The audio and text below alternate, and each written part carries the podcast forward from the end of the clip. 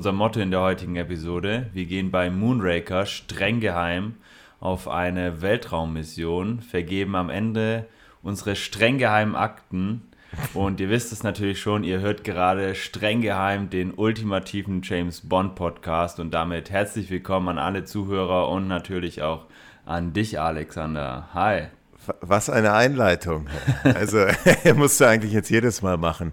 Ja, Moonraker. Ähm, streng geheim, müssen wir streng, immer dazu sagen. Stimmt. Also, Moonraker, streng geheim, ist ja eigentlich ein äh, umstrittener Film auch, äh, wo die Meinungen ja immer sehr stark auseinandergehen, also in der, der gesamten Fanszene.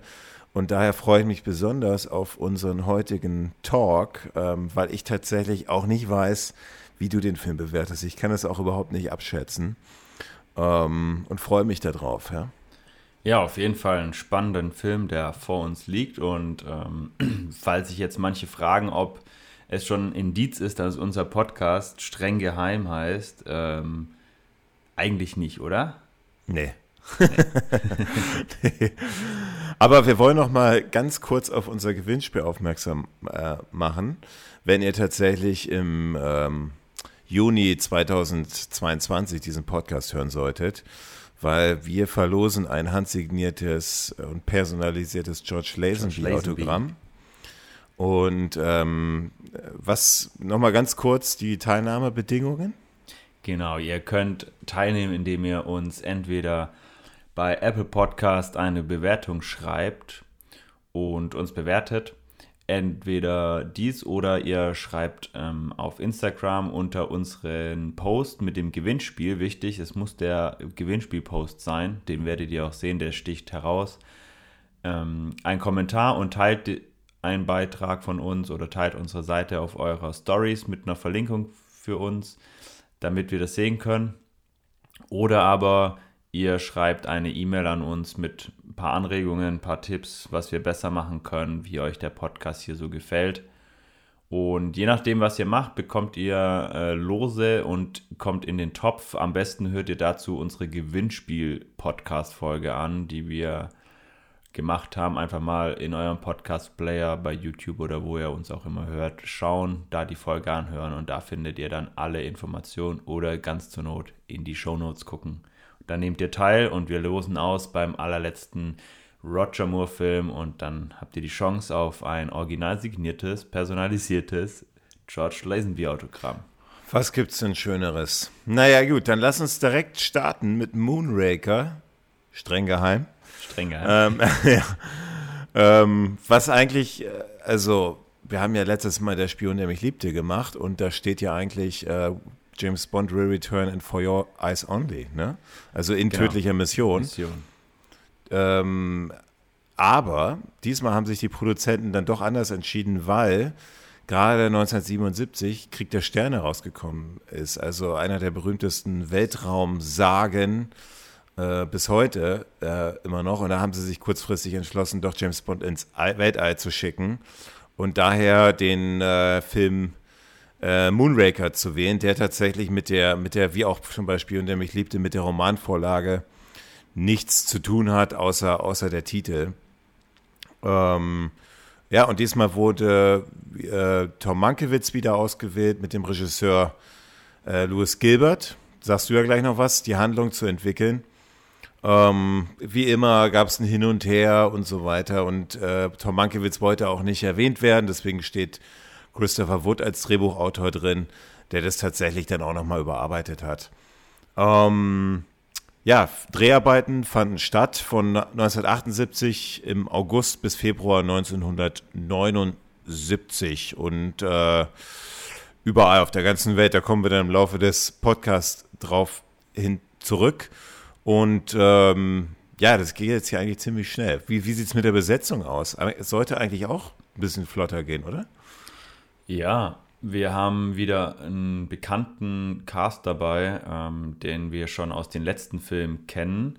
Ähm, mit Louis Maxwell als Miss Moneypenny, Q ist wieder Desmond Llewellyn, M ist wieder Bernard Lee, James Bond ist wieder Roger Moore. Wir haben auch wieder Sir Frederick Gray dabei, der gespielt wird von Geoffrey Keane. Wir haben wieder Beißer unseren Lieblingshandlanger Richard Keel. Und General Gogol hat auch eine ganz kleine Rolle, ähm, auch wieder gespielt von Walter Gottel.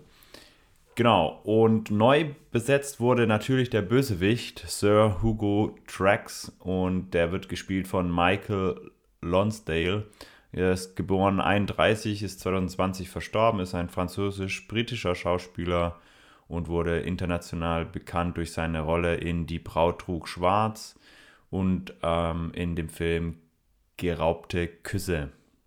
Und er macht insgesamt bei 240 Film- und Fernsehproduktionen mit, was schon eine ordentliche Stange ist.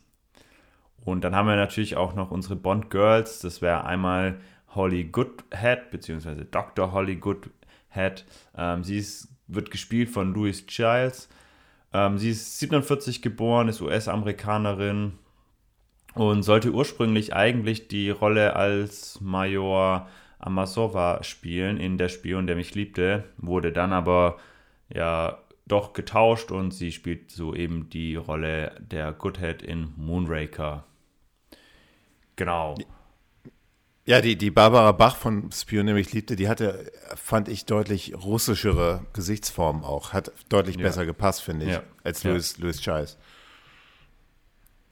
Genau, und Tod auf dem Nil, der Bond-Film und die Fernsehserie Dallas gehören so zu ihren größten Erfolgen oder ihren größten Rollen.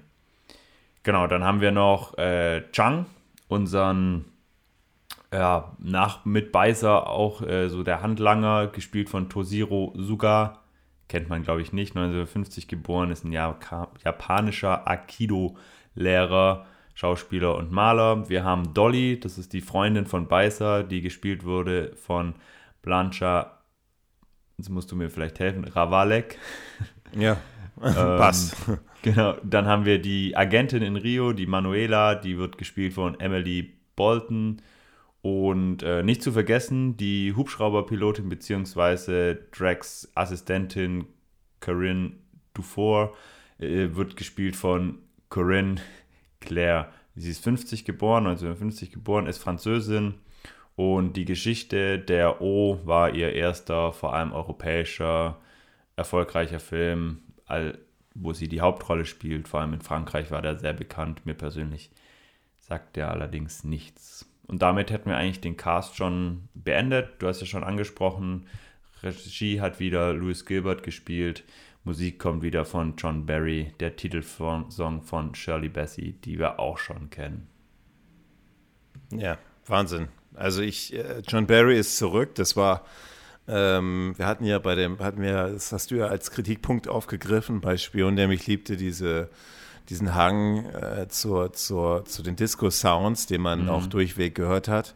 Jetzt sind wir wieder bei John Barry und ich würde sagen, äh, jetzt geht es auch wieder ein bisschen mehr in diese klassische James Bond-Soundtracks ja, hinein. Und schadet dem Film definitiv nicht, aber da werden wir jetzt ja. gleich nochmal gleich drüber sprechen. Ähm, wir steigen ein und wir ja, wir sehen diesmal wieder, haben wir letztes Mal schon drüber gesprochen, James Bond in Fliege ähm, und starten direkt im Weltraum. Genau, wir starten im Weltraum, wo wir ein, ne, ein Flugzeug sehen, das ein Space Shuttle aufgeladen hat. Ich glaube, es war die Boeing 707. Und ähm, wir sehen die Szene, wie dieses Space Shuttle, genannt Moonraker, auf diesem Flugzeug ähm, selbstständig wird, sich verselbstständigt, beziehungsweise von zwei Schurkenpiloten entführt wird und wegfliegt. Die Boeing stürzt daraufhin ab und Moonraker, das Space Shuttle, ist verschwunden, was man aber so im Film noch gar nicht so diese, genau weiß diese, in dem Moment dieses Thema von Entführungen, beziehungsweise, ähm, ja, Entführungen, das gibt es ja fast, es gibt ja in, in einigen James Bond-Filmen bis ja. dato. Ja. Also in fast, ich würde fast sagen, in jedem. nicht, nicht in jedem, aber in, aber guck, vielen, aber Spion, ja. Spion, der mich liebte, der, der, der Klassiker, man lebt nur zweimal, ne? Äh, Feuerball mit dem, mit dem äh, Atombomber, mit dem, mit dem Flugzeug, Atomflugzeug. Genau. Und das sind auch genau die Filme, die du jetzt schon ansprichst, die auch von der gesamten Story her auch wieder sehr ähnlich sind zu Moonraker. Ja, da werden ja. wir später sicher noch, noch ein, zwei Verbindungen finden, die uns da an vorangegangene Filme erinnern. Mhm. Genau, ja, der Zusch genau, der Zuschauer wird dann so ein bisschen im Unklaren gelassen, was mit diesem Space Shuttle passiert. Und ähm, es ist nur so ein bisschen Aufregung im, beim MI6 und beim Verteidigungsministerium, was da los ist. Und man setzt eben dann Bond auf diese Mission an, das zu finden. Und ähm, dann sehen wir Bond ähm, in, in weiblicher Bekleidung, wie eigentlich auch fast immer an Bord eines Flugzeugs. Ja, und dann kannst du ja mal vielleicht zu dieser Eröffnungsszene was sagen, die wahrscheinlich die meisten also, von uns kennen werden. Ja, also ich, ich, ich finde ja nach Spion, der mich liebte, diese, diese, mit diesem Stunt, mit dem Skispringer, es war natürlich, ist natürlich hart, so eine Szene zu toppen, ja, weil das war ja. auch echt ein Highlight vom Spion, der mich liebte. Diesmal gibt es gibt, gibt's schon wieder so, so eine Art äh, Szene, wo jemand aus dem, ja, aus, diesmal ist es halt aus dem, nicht aus einer Klippe, sondern, oder von einer Klippe, sondern aus dem Flugzeug rausspringt. Also wir sehen erstmal den guten alten Roger Moore, wie er eine, ja, eine Stewardess verführt, oder man weiß natürlich noch nicht, wer es tatsächlich ist, der auf irgendeiner so geheimen Mission wieder unterwegs ist. Es kommt zu einer äh, kleinen Prügelei. Ähm, also dieses Flugzeug, in dem er sitzt, soll dann offensichtlich, äh, ja, soll sein Tod sein. Soll sein Tod sein. Also äh, die Stewardess und der Pilot, die verabschieden sich ähm, mit einem, ja, mit, mit, mit, mit äh, Fallschirm und ja, wollen aus dem Flugzeug rausspringen. Übrigens gab es so eine ähnliche Szene. Kennst du Indiana Jones und der Tempel des Todes? Ja, habe ich gesehen. Das ist, eine ähnliche, äh, ist ein ähnliches Konstrukt. Da ist halt yeah. Indiana Jones auch, wird auch quasi, äh, also der, die, die, Piloten verabschieden sich mit ihrem Fallschirm, mit dem mhm. Fallschirm, springen aus dem Flugzeug und Indiana Jones, Harrison Ford wird dann auch. Glaube, ich erinnere mich dunkel, ja. Ja, ja, auch eine sehr, sehr, sehr coole, coole Szene. Aber war, da, welcher Film war zuerst? Indiana Jones oder? Nee, Moonraker? hier Moonraker. Deutlich, Moonraker, deutlich ja, früher, ja. Aber es kann natürlich sein, dass sie sich da inspirieren lassen haben. Auf jeden Fall kommt es dann zu einer, zu einer kleinen Prügelei und dann, ähm, ja, äh, James Bond muss dann quasi auch aus dem, muss auch raus, rausspringen aus dem Flugzeug ohne, ohne Fallschirm diesmal, um ja. eben diesen Fallschirm von dem, von dem Piloten zu krallen. Und dann haben wir eigentlich einen Kampf, einen Bungee-Jumping-Kampf in, in, in, der, in den Lüften. Genau, wir haben einen Kampf in, während des freien Falls aus diesem Flugzeug heraus und ähm, das ist natürlich schon sehr spektakulär. Ne? Also da muss man schon sagen, ähm, top. Also die ähm, Aufnahmen, diese, diese, diese Aufnahmen sind einfach schon, also ähm, das ist, da ist überhaupt nichts, überhaupt nichts im Studio gemacht worden. Also der Sprung, der musste tatsächlich auch während der Dreharbeit, der musste sehr oft wiederholt werden weil natürlich das dauert, bis man tatsächlich die richtigen Einstellungen hat, bis die Kamera tatsächlich auch ruhig ist. Die ist ja sehr ruhig bei den Aufnahmen. Das ist mhm. natürlich schwer bei, ich weiß nicht, wie viel kmh man da, man da runterfliegt. Ich habe selber, ich habe sowas selber noch nicht gemacht. Aber wir haben natürlich jetzt ja auch noch Beißer, ne? Der, genau, also das, ist natürlich, das ist natürlich die, die, die weite Herausforderung. Das Beißer plötzlich, also der hat sich, der muss sich da irgendwo im Flugzeug wieder versteckt haben und dann kommt plötzlich Beißer rausgef rausgeflogen, ja. Genau, und weißt du, wer aber nie in der Luft ist?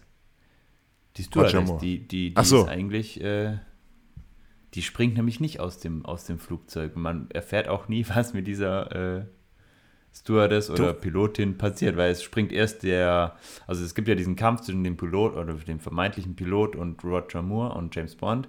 Beide springen dann aus dem, aus dem Flugzeug und dann kommt Beißer ja noch hinterher und, äh, du hast recht. Du die hast Dame äh, wird dann nicht weiter thematisiert. Du hast recht. Aber auf jeden Fall ähm, spektakuläre Aufnahmen, spektakuläre Szene. Was mich so ein bisschen gestört hat, ist, dass man zum einen recht deutlich sieht, dass ähm, es nicht Roger Moore ist.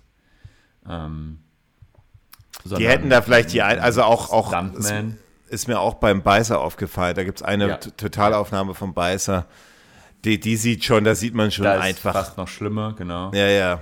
Also bei Beißer ist es, da, der, der hat dann so auch sowas im Gebiss, aber das sieht eher aus, als wäre das so eine weiße Plastik, so wie bei Boxern, weißt du? Ja, ja. Die Boxer haben doch manchmal so einen Gebissschutz drin. Mundschutz, Und ja, So, ja. so, so sieht es eher bei, bei Beißer aus.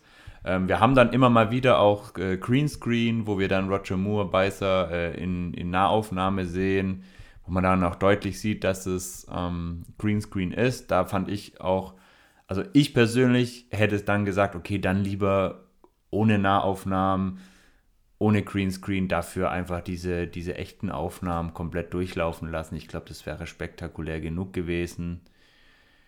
Und ja, Roger Moore, also James Bond, schafft es dann, sich einen Fallschirm anzueignen und ähm, ja, stürzt dann weiter hinab. Beißer holt ihn dann noch ein, will ihn noch äh, dran hindern, diesen Fallschirm zu öffnen. Ähm, James Bond öffnet dann den Fallschirm und hängt Beißer dadurch ab. Beißer mit seiner Kraft, die er hat, zieht an dem Fallschirm von sich und reißt ihn dabei ab. Und das fand ich auch ein bisschen übertrieben. Dann kam äh, diese Zirkusmusik, äh, dann machen sie Beißer, da hatten wir ja letztes Mal schon drüber geredet, dass er eigentlich gar nicht so dumm ist, aber da zeigen sie ihn dann wieder so ein bisschen dümmlich, indem er so tut, als wäre er ein Vogel und so mit den Armen flattert. Und die Musik im Hintergrund, ne? Genau, hat diese nicht- Zirkusmusik Ja, ja. und das hat diese spektakuläre, dramatische Szene so ein bisschen ins Lächerliche gezogen.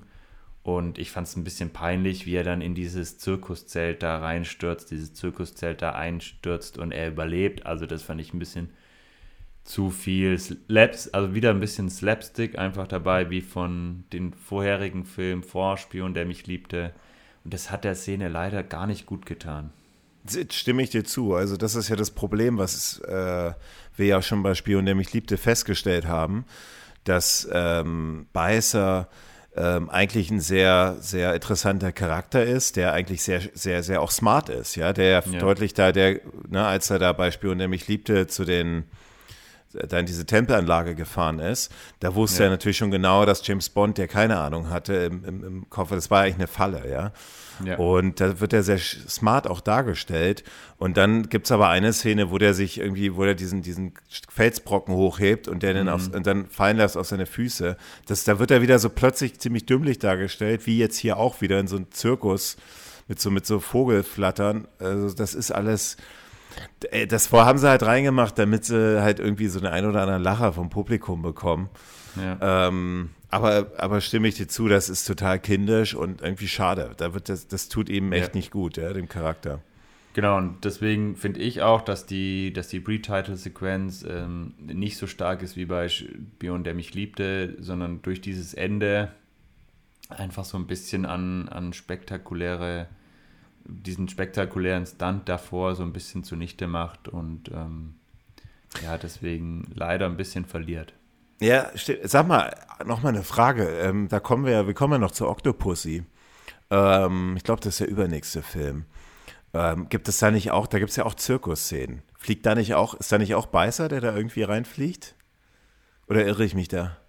Bei Octopussy? Ja, ja. Da gibt es ja auch Zirkusszenen. Ja, da Und- gibt es Zirkusszenen, aber Beiser spielt da nicht mehr mit.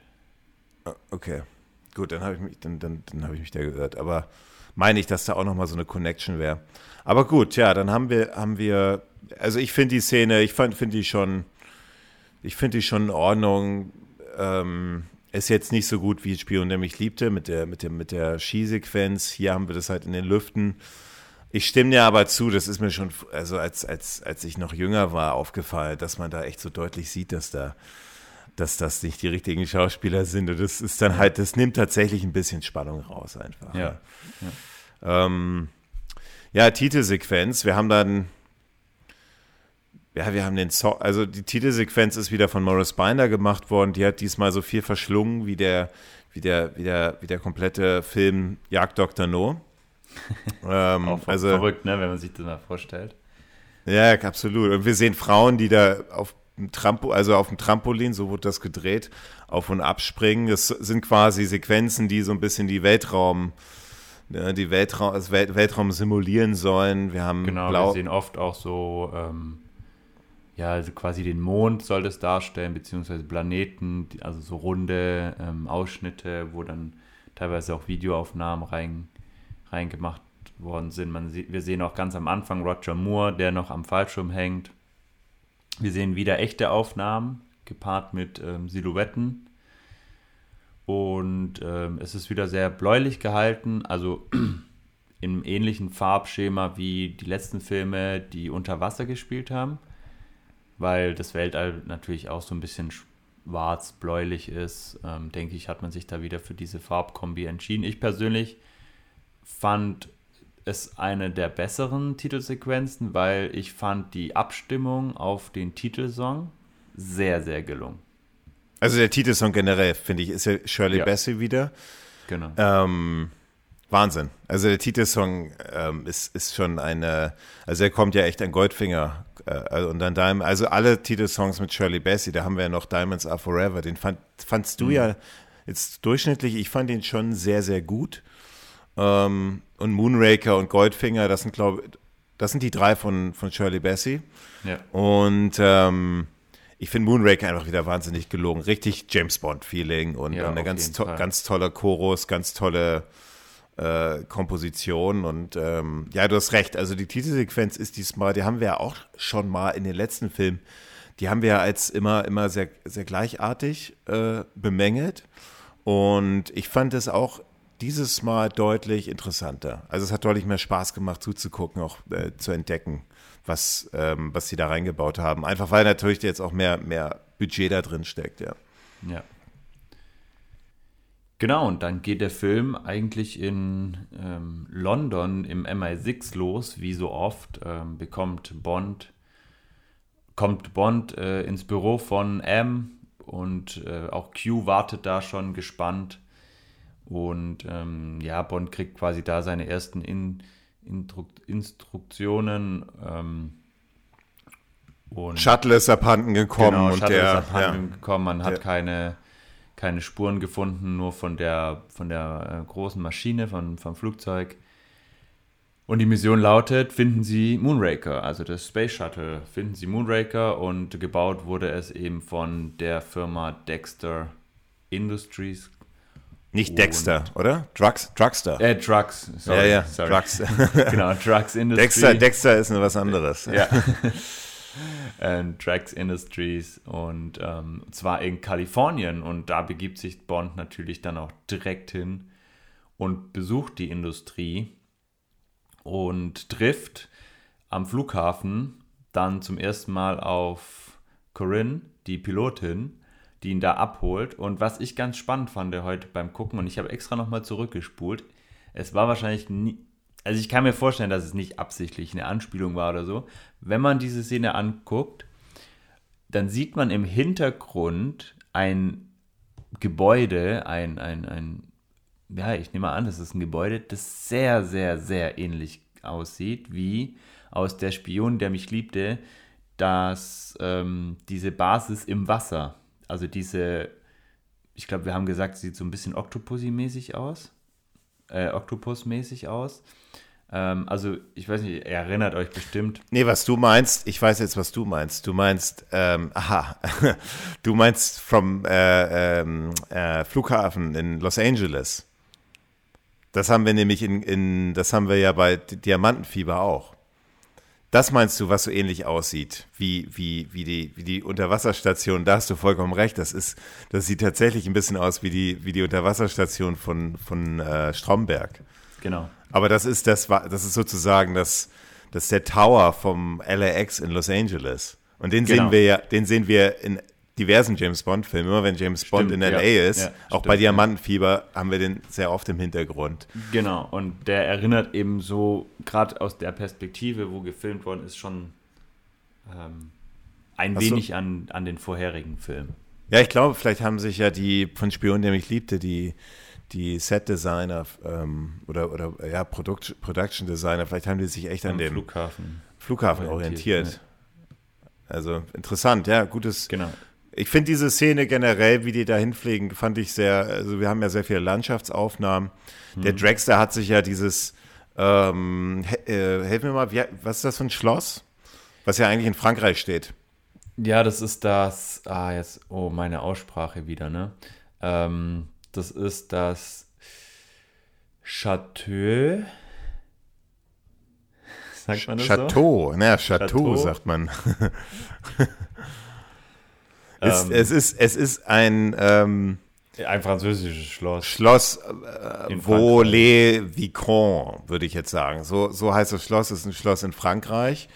Und der, der, der Drugs, der hat sich quasi dieses Schloss Stein für Stein nach Kalifornien verlegen lassen. Genau. Und ähm, da haben wir dann so einen Mix aus Szenen, ja, aus Szenen von Kalifornien und, äh, und Frankreich, dieses Schloss, finde ich auch sehr gelungen. Wir haben dann ja auch diese, wieder diese klassische James Bond äh, Melodie, also die, die, der, eine, eine Variante der, der, der, des Titelsongs haben wir dann, wie er über dieses Schloss drüber fliegt mit dem Helikopter. Und ich fand das wieder so, dass da merkt man natürlich jetzt John Barry wieder zurück, gibt wieder dieses, auch wieder ein ganz klassisches, ne, ein Traditions-James Bond-Feeling so. Und ähm, fand ich eigentlich interessant, die Szene. Fand ich, ne, fand ich gut. Ja, also sie hat auf jeden Fall ähm, so ein bisschen auch so die, die erste, also es, es, vermittelt ja auch gleich so ein bisschen das Bild von, von dem Bösewicht, ne, der irgendwie sich ein Schloss aus Frankreich importieren lässt, Stein für Stein. Ähm, und es zeigt ja schon so ein bisschen den Charakter, wo man sich überlegt, okay, was ist das für ein Mensch, der sowas macht? Ähm, also der Charakter, den ja, also den Charakter, den lernt man vor allem kennen, wenn ähm, wenn jetzt die, wenn die, wenn die, wenn die in sein, in seine, in sein Schloss reinkommen Genau. Und er Klavier spielt. Und das sind so wenige Szenen, das fand ich einfach schön vom Detail, ähm, wie, er, wie er quasi Klavier spielend ähm, am hinteren, äh, am Flügel sitzt, aber auch eine Einstellung eben so gemacht ist, dass man sieht, dass er nicht wirklich spielt, sondern dass das yeah. ein Abspielgerät ist. Und ähm, das fand ich eine, eine, eine, also da lernt man jetzt ein, Bösewicht. Drugs ist äh, ja eigentlich ein, er wird eigentlich als Nazi dargestellt. Also merkt man, ist natürlich gehört zur Geschichte auch dazu. Ähm, von der Ausstrahlung fand ich ihn eigentlich weniger imposant, eigentlich sehr. Mhm. Ähm, also hatte, hatte jetzt leider, also merkt, merkt, merkt man schon ganz am Anfang, finde ich, wenn er eingeführt wird. Also so richtig äh, schummrig wird mir jetzt bei ihm nicht, oder? Ja, also er ist ein bisschen komischen Charakter, finde ich. Er ist so, also am Anfang weiß man ja noch gar nicht, dass er der Bösewicht ist, aber man kann sich aufgrund auch der anderen Filme schon denken, dass er irgendwie damit zu tun hat und dass er jemand ist, ähm, der da dahinter steckt. Und dementsprechend wird er auch eingeführt. Er wirkt auf mich immer so ein bisschen reserviert, so ein bisschen deinteressiert auch an James Bond. Was natürlich daran liegen kann, dass er denkt, er ist oder dass er für sich denkt, er ist ihm haushoch überlegen.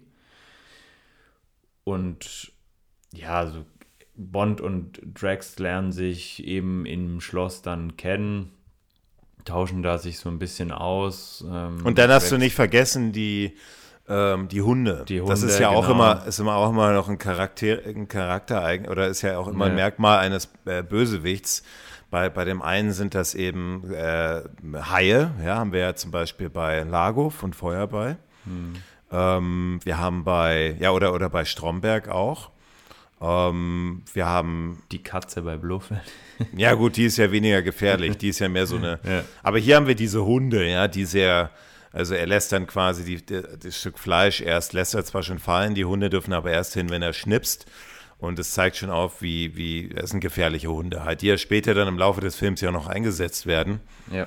Aber das ist auch was ganz Interessantes, dass jeder Bösewicht eines James Bonds ist, hat, hat noch unterstützende Faktoren, ähm, ja. auch in Form von Tieren. Und das ist ja in der Regel, ich glaube, Hunde hatten wir bisher noch nicht, oder? Bei den ich bisherigen Bösewichten. kein. Ich erinnere mich aber auch. Gehen wir, gehen wir doch mal durch. Gehen wir doch mal. Also Dr. No Nee. Hat, hatte, der, hatte der Tiere? Nee. Okay. Dann haben wir Liebesgrüße aus Moskau. Gab es da, ähm, gab's da irgendwas? Ja, Gold, Goldfinger, nee. Gerd Fröbe hatte auch keine. Nee. Lago hatte eben die Haie. Haie. Ja, okay, dann kann man eigentlich fast sagen, ja, wenn ich jetzt gerade. Die ersten Hunde. Die ersten Hunde und wir haben. Mhm.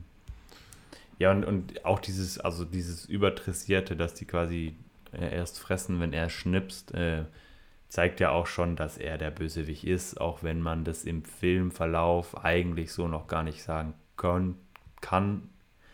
Aber so wie er quasi eingeführt wird, ist die Vermutung natürlich sehr, sehr nah, dass, dass er da dahinter steckt an dieser Entführung von Moonraker. Ähm, die Frage ist eben, warum entführt er sein eigenes Flugzeug? Und, Und an was ähm, arbeitet der? An was arbeitet er denn da? Also ja, der, der, der, ist quasi ähm, Produzent Firmenchef von, von, von, von, Space Shuttles, genau, um, ja. diesen, um, um den Weltraum zu erobern, zu erforschen, weil er ziemlich angetan ist vom Weltraum. Und das lässt er dann auch durchblicken. Auf jeden Fall ähm, schickt er Bond dann quasi auf, auf äh, Tour durch seine Produktionsstätte in Kalifornien, ähm, setzt, dann, setzt dann noch den Bösewicht ein, den Chang, um ihn quasi, um ihn zu eliminieren, zufällig durch einen Unfall. Und Bond guckt sich dann erstmal die Fabrik an, lernt dabei auch noch die Dr. Goodhead kennen, die ihm dann das Anwesen zeigt oder die, die, die Fabrik zeigt. Und eben auch, und dann kommen wir zur nächsten, vielleicht spannenden Szene, diesen Simulator. Das ja, ist wie so nennt man ganz, das? Ein ganz so klassischer äh, Raum, Gravitationssimulator, ja. Trainings. Ja, der soll quasi, weil, weil du, wenn du ja, wenn du ins Weltraum fliegst, da hast du ja mit diesen ganzen Schwingungen und so weiter zu tun. Genau, also mit hast der ja mit diesen ganzen Kraft und ja, mit der genau. mit den und, und, da kann einem ganz schön schwindlig auch werden und diese Simula diese Maschine, die simuliert quasi diese den den den Gravitation, die Gravita Gravitation und das ist ähm, auch wieder was, ja, da wird James Bond halt setzt sich da rein. Das ist eigentlich, das ist auch eine echt eine, eine interessante Szene. Ähm, klar, James Bond, der hätte auch irgendwie wissen können. Also er, man macht sich natürlich in so einer Position sehr angreifbar, weil er da ja auch festgebunden wird, damit er da nicht rausfliegt. Ja. Und ähm, aber er weiß ja eigentlich auch noch nicht, dass Tracks und so der Böse. Ah, er ja. vermutet, ich glaube, er vermutet es schon, aber ja, noch ahnt er ja nichts. Also ein richtiger, also ein richtiger Geheimagent, der hätte sich da nicht reingesetzt, glaube ich. Aber den würde man auch nicht rund um die Welt kennen. Aber die, ja, die, äh, ja, das kommt dann eben, dann, dann wird der, der Handlanger ist diesmal von Drugs, ist ja dieser, dieser Japaner, Chang. Chang ja. Und der setzt sich dann an diese Simulationsmaschine ran im, in diesem Raum und, und äh, erhöht dann eben die Geschwindigkeit äh, in einem dermaligen, äh, auf, ein, auf ein Niveau, was natürlich für, so, für jemand tödlich. wie James Bond tödlich ist. Genau. Und James Bond kann sich dann da nur mit diesem, also die, der kann sich nur mit einem Gadget retten. Das ist diesmal eine Art, das ist unter seinem Ärmel so eine Art Pfeilpistole. Pistole. Ja. Die ausgelöst wird, indem sie quasi den spürt, wenn man quasi die Hand so nach oben kippt kriegt die quasi, kriegt die einen Puls, einen Impuls und schießt dann heraus. Genau. Und dann sieht man James Bond, wenn er, also er wird dann, er kann sich dann dadurch befreien, weil er dann auf diese Anlage eben schießt und dann ähm, kann sich James Bond tatsächlich befreien und man sieht dann tatsächlich, ich fand das, Roger Moore sieht da echt fertig aus, ja, wenn er da auch, als er da Super, aussteigt. Ja. Ja. Also wie die das hinbekommen haben, ja. wie sie da also die, die Schweiß und auch Augenring, also so ganz richtig fertig, bleich. Und das finde ich von der, also ich weiß nicht, was die davor gemacht haben. So, das, das, das, das muss aber irgendwas gewesen sein. Vielleicht haben sie ihn dann auf ein, mit Anzug auf ein Laufrad äh, äh, für eine Stunde. Aber irgendwas müssen die gemacht haben, weil das kriegt eine Maskenabteilung nicht alleine hin. Also er sah richtig kaputt aus ja, in dieser Szene. Sensationell gespielt. Ja, ja, klar. Also selber sich da so Schweißszenen da, äh, Schweißdrüsen da aktivieren. Oh. Also sieht tatsächlich sehr kaputt aus und ist auch relativ angepisst auf Goodhead, die ihn da ja reingesetzt hat. Und er macht sie da ja auch für verantwortlich, glaube ich, erst im ersten Moment und sieht dann diesen Chang, wie er an dieser, an dieser Bedienkonsole wegläuft. Und da treffen sich dann die Blicke und ich glaube, spätestens da weiß er, okay, er ist hier nicht so willkommen. Nee, Das ist er definitiv nicht. So, wie, wie gefällt dir eigentlich Roger Moore jetzt bis zum, bis zum Jahr? Also jetzt sind wir eine halbe Stunde im Film drin. Wie gefällt mhm. dir diesmal Roger Moore? Also auch verglichen zu seinen anderen, zu seinen letzten, äh, jetzt sind wir beim äh, dritten Film. Nee, dem vierten, vierten Film. Vierten, vierten Film. Ja, ja. Sein vierter Film. Ja, man merkt schon, dass er, dass er ein bisschen älter geworden ist im Vergleich zum ersten Film. Er, er, er war ja schon ein bisschen älter, als er angefangen hat. Und dementsprechend wirkt er optisch auch so ein bisschen älter. So von seiner schauspielerisch, schauspielerischen Leistung ist mir jetzt nichts negativ aufgefallen bis jetzt. Also, also das ist eigentlich alles solide, wie, ein, wie die klassischer, Filme davor. Ja, ein klassischer Roger Moore Bond, ne? So genau, ab und zu mal so ein auch Spruch. vom Outfit und vom, vom Stil her. Genau, von den Sprüchen wieder so ein bisschen wie bei Spion, der mich liebte, nicht zu viel wie bei den Filmen davor. Ja. Ja, nee, stimme ich dir zu. Wir sind jetzt im ähm, Schlafzimmer von, äh, oder, oder was ist das, ein Büro? Eine Art Büro? Das ist, glaube ich, also ich, ich vermute sehr stark, dass diese Assistentin, also die Corinne, einfach da auch äh, wohnt und übernachten darf. Und dementsprechend ist das ihr Zimmer. Corinne wirkt ein bisschen blass, finde ich, in dem Film. Also ja, die, sie die, hat ja auch nur so eine, also sie hat eine sehr kurze Rolle ja auch nur. Also sie ist ja die Pilotin und die so ein bisschen die Assistentin, die kurz Bond begrüßt und kurz zeigt, wo, wo er hin kann.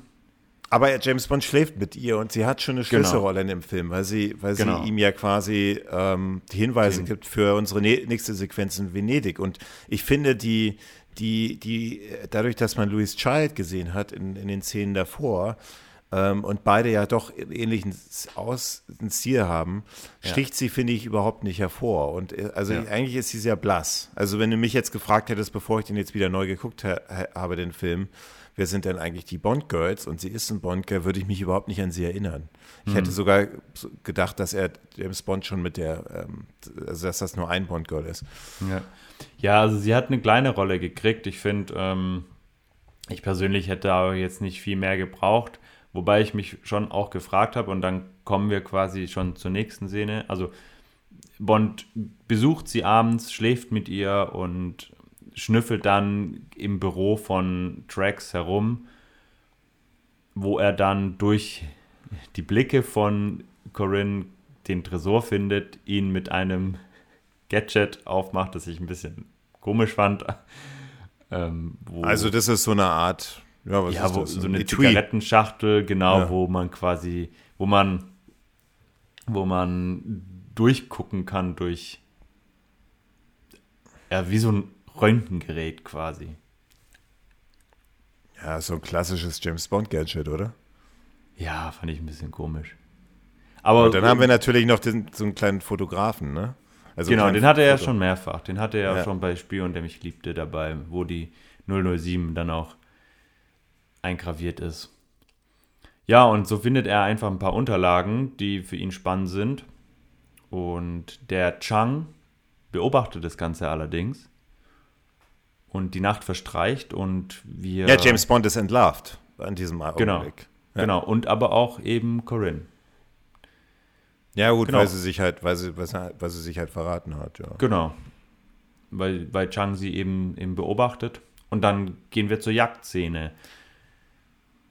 Wir müssen ja nochmal, bevor wir zur Jagdszene gehen, nochmal, äh, noch ähm, was hatten er für Dokumente dort gefunden?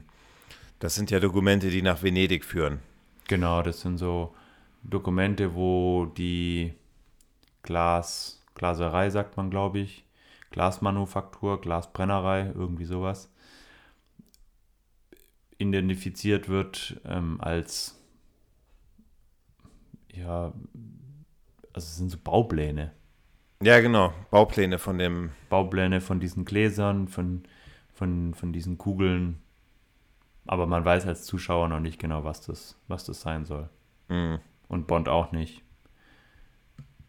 Dann haben wir die Jagdszene und also James Bond geht, ähm, geht jagen und da sieht man, da merkt man schon, ist mir, ist mir jetzt aufgefallen sofort, ähm, diese, dieses eine Auto da. Also daran merkt man, dass Drax ja doch ein, äh, noch ein Nazi ist, weil der ein Auto, das ist so das klassische, dieses Auto, was immer die Nazis rumgefahren haben. Das Okay. sieht man einmal in der Szene.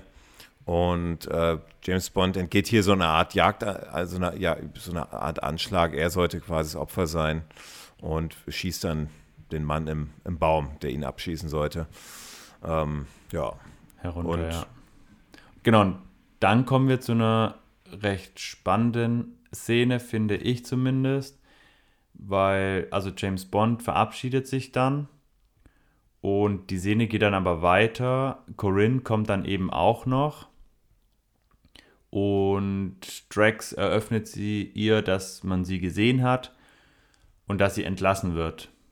Und sie läuft dann weg und Zhang hält diese Hunde bereit, die wir ja schon gesehen haben, die sehr dressiert sind und man sieht dann nur dieses Schnipsen von Tracks, wo man weiß, okay, das bedeutet quasi Fass. Und Corinne läuft dann weg und da, du hast ja vorhin gesagt, sie ist recht blass und mich hat so ein bisschen gewundert, diese Szene, wie sie quasi getötet wird von diesen Hunden, die ist dafür schon sehr lang. Dafür, dass sie so kurz davor, also dass, dass sie nur so kurz zu sehen war bis jetzt. Also gefühlt ist diese eine Szene so lang, wie sie im gesamten Film davor zusammen zu sehen war. Also finde ich schon, fand ich schon eine sehr, sehr lang. Ich fand die Szene gut. Also die lebt, die Szene, die Szene lebt halt von der Musik auch, ne? Genau, Das von der eine- Musik, von also sie rennt, Angst, sie, die man spürt. Also ich finde diese Szene sehr gelungen, wie, wie du schon aus- die, die, sie rennt da durch den Wald, wird von den Hunden ähm, äh, verfolgt und äh, dabei spielt John Barry so eine sehr, sehr dramatische Komposition. Und ich finde diese Szene, also schon Angst, also das ist Ja, angsteinflößend. sehr, sehr, ja. Also Und da haben sie- noch, also Ja, ja, und da wollte, ich glaube, die haben es vielleicht etwas länger gemacht. Es ging eben auch darum, vielleicht haben sie auch während der Dreharbeiten gemerkt, dass Drax tatsächlich als Typ so echt noch nicht so furchteinflößend wirkt. Und so als, als ne, so Industrieboss und so. Und weil die wollten ihm vielleicht hier dadurch, über solche Szenen gibt man ihm natürlich, weil er das ja alles veranlasst hat, natürlich mehr Gefährlichkeit, ja. Und das Ja. wird wahrscheinlich der Grund gewesen sein. Ja. Aber es ist auf jeden Fall ungewöhnlich lang für, für quasi, für einfach nur so ein. Ich glaube, das ist die Musik einfach, die Komposition. Die wollen Ja, die das- Komposition einfach langlaufen lassen. Also ah, das, lohnt sich auf jeden Fall. Aber die Szene an sich, super. Ja, Ungewöhnlich lang, weil es eben nur die, das zweite Bond-Girl ist, die, die nicht so einen großen Auftritt hatte. Aber das bedeutet nicht, dass die Szene an sich schlecht ist. Ist mir nur aufgefallen, dass es halt ungewöhnlich lange ist. Und dann gehen wir zu der, machen wir den Schnitt nach Venedig, zu der ähm, Glasmanufaktur. Das sind die Hinweise, die er in den, in den Bauplänen bei Drugs, ähm, Drugs Enterprise gefunden hat. Oder, oder Drugs Industries, ne? Ja, Ja. Um, und wir haben dann ein paar Großaufnahmen von, also ein paar klassische, wo du natürlich als Zuschauer sofort erkennst, das ist hier Venedig. Wir haben ein paar Massenaufnahmen ähm, auf dem ähm, ich, äh, Markusplatz. Ähm, und Bond ja, trifft dann auch vor der, vor der Manufaktur auf eine altbekannte. Und zwar auf Holly Goodhead. die er, wo er natürlich auch jetzt, äh, die er natürlich jetzt auch nicht erwartet hätte. Ja. dort und das ist und sie ist da sie ist so eine ja sie ist so eine ja was macht sie da Also sie sagt zumindest, dass sie irgendwie auf einer Konferenz sprechen möchte oder sowas. Aber dem Zuschauer ist völlig unbekannt. Also man denkt natürlich, sie gehört zu Trax. Und Bond denkt es natürlich auch, dass sie eine Angestellte von Trax ist, die mit involviert ist in die ganze Sache. Und James Bond versucht mit seinem Humor und seinem Charme immer wieder so ein bisschen an sie heranzukommen und sie zu überzeugen, aber sie lässt ihn immer relativ kalt abblitzen. Und deswegen bleibt es lange so ein bisschen im Dunkeln, was genau ihre Rolle in diesem Film ist. Da kommen wir dann erst ein bisschen später im Film. Dann also drauf. irgendwas irgendwas ist am Argen da in Venedig und ja sie, sie lässt ihn abblitzen und dann natürlich in Venedig James Bond ne dann äh, setzt er sich in so eine Gondel rein und jetzt kommen wir mal Ja. zu der ähm, Ja, eigentlich bis jetzt sind ja Action-Szenen noch nicht so, äh, doch rar gesät, ja. Jetzt kommen wir mal zu einer, obwohl, ja, wir haben ja, schon wir hatten was, aber also wir hatten ja die, wir hatten ja die, die spektakuläre Flugzeugszene und ähm, dann hatten wir die Jagdszene. Die fand ich schon auch ein bisschen actionreich. wir hatten noch den Anschlag auf Bond. Genau, Ähm, und wir hatten, genau, diese, mit ja. diesem, in diesem ähm, Simulator. Ja, jetzt Aber die jetzt- klassischen Akt- Action-Szenen mit Verfolgungsjagden und so, die kriegen wir jetzt tatsächlich zum ersten Mal. Ja, und da haben wir jetzt, äh, muss man natürlich machen, in Venedig die Gondeln. Ähm, Es muss natürlich sein. Und, Und jetzt zwar bin nicht, ich sehr, sehr gespannt, äh, wie du diese Szene äh, findest. Also vielleicht für unsere Zuschauer, Bond fährt mit der Gondel und es lässt nicht lange auf sich warten, bis die Bösewichte dann hinterherfahren mit einem schnellen Boot und das Also James Bond fährt- fährt ja nicht ein- Beerdigungsboot oder so ist, ne? also, also genau, wollte ich- also James Bond fährt da, also fährt Gondel und dann kommt da ein anderes Boot vorbei äh, mit, so einer, mit so einem Sarg on top, ja. Und dann öffnet sich dieser Sarg und draus Ja. so ein Messer, so ein Messerwerfer, Messerwerfer. erscheint dann plötzlich und dann geht's los, ja. Und ja, der wirft dann den, den wie, wie nennt man den, den Fahrer von einer Gondel, weißt du das? Gondolieri. Gondolier. Also der stirbt dann auf jeden Fall. Der wird abgeworfen von diesem Messerwerfer. James Bond kann seinem Messer entgehen und wirft das Messer dann zurück und tötet ihn. Ja, und dann gibt es noch eine kurze Schießerei und die, die Verfolgungsjagd beginnt, weil James Bond natürlich nicht einfach nur irgendeine Gondel fährt, sondern natürlich wahrscheinlich eine von Q, die alle Elemente eines James Bond Autos eigentlich hat, nur eben als Gondel. Super. Und er dann durch die, durch die Gassen von Venedig düst damit, mit so einem Motor hinten drin. Und vor allem mit der, also das ist eine wahnsinnige Szene, weil da haben wir wieder das klassische, klassische James Bond-Thema auch. Ja. Ähm, und mit diesen ganzen Gadgets, die dann plötzlich dieses, diese Gondel hat. Also da gibt es ja diese eine ganz witzige Szene ähm, mit diesem Liebespaar, was sich da auf der Gondel da, ähm, die sich, die auf einer anderen Gondel, die dann quasi durchfahren wird. Ja, ja, und dann merken die gar nicht, dass die eigentlich Ja. jetzt gezweiteilt ist, die Gondel äh, und so, der, der Gondolieri singt. Und hat ein bisschen was ähnliches von der von Leben und Sterben lassen Genau, in, ist mir auch äh, gleich in Erinnerung gekommen. in Thailand. Ähm, Ja. Diese ganze, diese Verfolgungsjagden hier aber tatsächlich ne, in diesen kleinen Gassen. Und dann fährt James Bond noch auf den Markusplatz rauf mit der Gondel. Das, das entwickelt sich Das dann zu so so einem ein, so ein Hoverboard. so ein, Luft, so ein Luftboot, genau. Luftpol genau, so ein Luftpolster. Und dann haben wir eine, ja, und dann ähm, haben wir ja auch so ähnliche Szenen, weil die Leute können natürlich nicht glauben, was sie sehen. Haben wir ja schon mal in einem, ich glaube bei, wann war das bei Spion, der mich liebte, hatten wir das ja mit der mit dem Auto, als es aus dem Wasser kommt. Ja. Und hier Und- so ein bisschen kopiert auch, äh, auch wieder, wieder diese klassische, ne, so ein, so ein, so ein, ähm, so ein Waiter, also ein, ein, ein Kellner, der, der, der nicht darauf achtet, wie viel er einschenkt, schenkt ein bisschen zu viel ein, weil er gerade auf, auf dieses Boot guckt und nicht fassen kann, was er da sieht. Ähm, Diese Hat die- Taube, die irgendwie blinzelt. Ja, und diese Musik dann im Hintergrund, diese, die Ja. klassische Musik. Und das muss natürlich auch ein Riesenaufwand gewesen sein, so eine Film, so eine, so eine sowas zu drehen. Die haben ja, die haben ja wahrscheinlich so eine, die haben da wahrscheinlich Räder, einen Motor unter diese Gondel gesetzt mit Rädern. Ähm, und dann darüber so eine, also anders kann ich mir vorstellen, wie die das gezogen haben, die das nicht. Und man sieht Nee, diese, diese nicht. Gondel ja auch in der, in der Vollaufnahme. Es kann natürlich, da haben sie einfach, das ist wahrscheinlich eine, es ist, das ist kein Motor darunter, das müssen Räder darunter gewesen sein, da haben sie diese Gondel drauf, auf, so ein, auf so eine Art, vielleicht so einen Anhänger gelegt. Und also eine Vollaufnahme sieht man nicht, aber gut gedreht auf jeden Fall. Ja, auf jeden Fall. Und wir haben auch ein Element, du hast es ja auch schon angesprochen, beim Lotus gehabt, als der aus dem Wasser kommt, wo dieser Mensch auf sein Getränk schaut. Ähm, Weil er halt dachte, er hat zu viel er, getrunken. deswegen genau, weil er gedacht, jetzt- er hat zu ja. Und genau die gleiche Szene hatten wir äh, jetzt nochmal. Und zumindest habe ich das auf einer Seite gelesen. Das ist sogar der gleiche ähm, Schauspieler gewesen. Äh, Mir ist es nicht aufgefallen, weil ich nicht so drauf geachtet habe. Aber anscheinend ist es der gleiche. Und er wird sogar nochmal vorkommen. In einem anderen, dritten James Bond-Film. Und zwar in Tödlicher Mission. Wo er eben wieder Alkohol konsumiert und wieder irgendwas sieht, was er nicht glauben kann.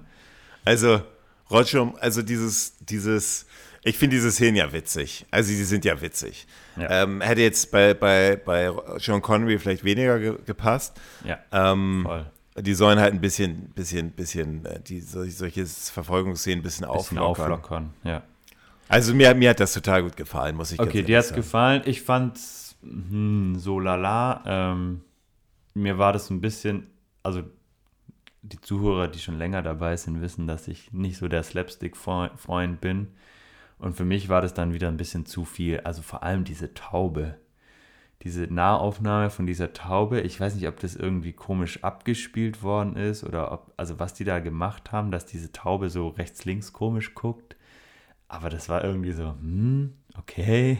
Und ja, klar, das ist cool, wenn er da mit so einem, so, einem- so, einem, so einer Gondel das zum Luftkissenfahrzeug wird. Das ist ja schon ist ein cooles Gadget, aber ja, ich weiß nicht, irgendwie war mir das dann ein bisschen zu albern. Okay. Na gut, da musst, du- da muss ich jetzt, musst, musst du mit leben. Also Ja. ich fand das schon in Ordnung, aber, aber ich, ich verstehe, ich verstehe deine Punkte. Ich kann das nachvollziehen, was du sagst, ja. Ähm, ja, aber ich finde schon, wie sie da versucht haben, Venedig da einzubauen, wir, wir, das finde ich schon gelungen, ja. Und so eine Verfolgung, also wenn James Bond schon mal in Las Vegas ist, dann muss er da auch mit, dem, mit der Gondel eine Verfolgungsjagd machen, ja. In Venedig, nicht in Las Vegas. Äh, genau, genau. Ja.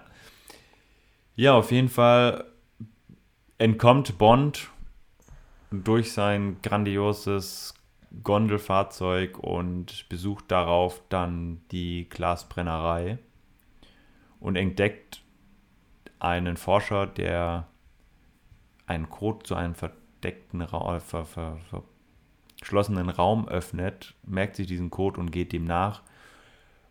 Und das ist ja eigentlich eine storytechnisch wichtige, wichtige Handlung jetzt, ne? was da jetzt kommt.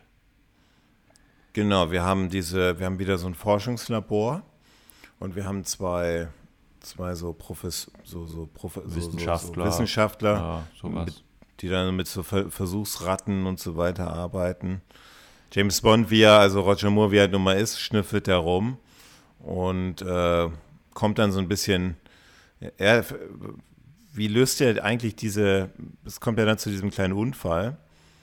Ähm, wie löst er das eigentlich aus? Ach so, weil er da diese, diese Flasche Genau. da verle verlegt hat, ne? Diese, Also diese die beiden. Wissenschaftler gehen ja kurz dann raus, um diese, diesen einen, also die produzieren da eben diese großen kugelförmigen oder so halbkugelförmigen Dinge, die man noch nicht genau weiß, für was die sind.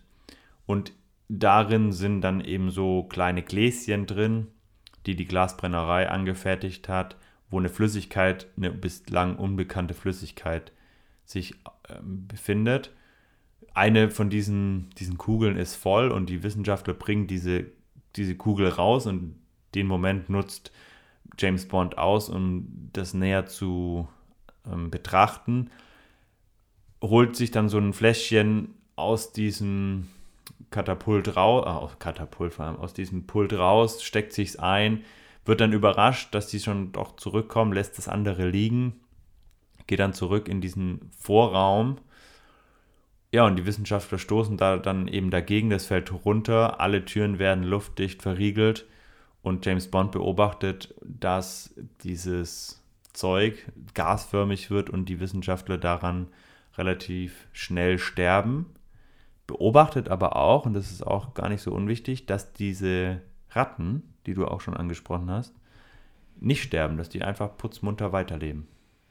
Also jetzt haben wir ja schon mal diese Verbindung mit diesem, ne, diesem ver- verschwundenen Raumschiff, dann Dragster, Glasbrennerei, also Venedig, Glasbrennerei und jetzt arbeiten die da wieder an irgendeinem so Mittel, ähm, was Menschen offensichtlich umbringt. Umbringt. Ja, hat, ja, hatten wir auch schon ein paar Mal. Also jetzt kann man natürlich schon so die, die, die ähm, erfahrenen James Bond-Gucker, die wissen natürlich, es soll wieder Menschen getötet werden. Und zwar nicht nur, nicht nur einer, sondern ja, wohl alle. Alle, ja, mit, mit so einer Art, oder zumindest ein großer Teil mit so einer Art Gift. Genau, also, das verbindet dann auch wieder viele andere Filme, wo ja quasi, wo ja auch die Story so ist, dass die Menschheit erstmal ausgerottet werden soll, um dann eine reinrassige Rasse wieder aufzubauen. Und das hatten wir ja in anderen Filmen eben auch schon, nur da waren die Methoden eben andere. Aber von der Grundstory ist es im Prinzip wieder das Gleiche. Ja, absolut.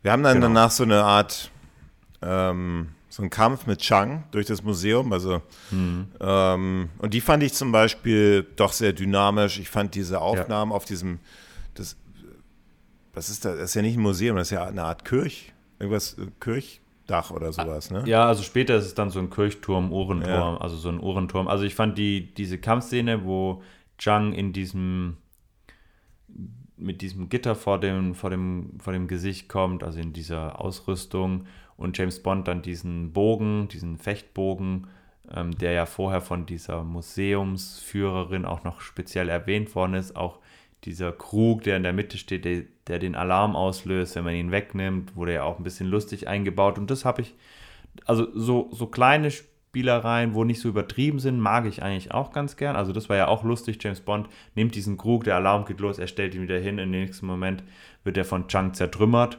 Nur noch der Sockel bleibt stehen, deswegen geht der Alarm nicht los. Das finde ich ganz cool. Ich fand die auch sehr dynamisch, sehr, sehr ähm, gute Action, weil auch wirklich alles kaputt geht, was kaputt gehen kann. Jedes Regal wird umgestoßen. Das Einzige, was nicht kaputt geht, ist eben, er hat ja in seiner Westentasche oder in seiner, seiner Hemdentasche in der Brust dieses Fläschchen mit diesem Gift. Ja. Und das überlebt zum Glück diesen Kampf, aber sehr spektakulärer Kampf, der dann vom Museum in die oberen Stöcke führt, auf diesen Kirchturm, Uhrenturm, was auch immer das ist. Und vielleicht auch wichtig für die Handlung, da sieht James Bond dann Kisten von Trax Industries, wo Rio de Janeiro draufsteht. Mhm.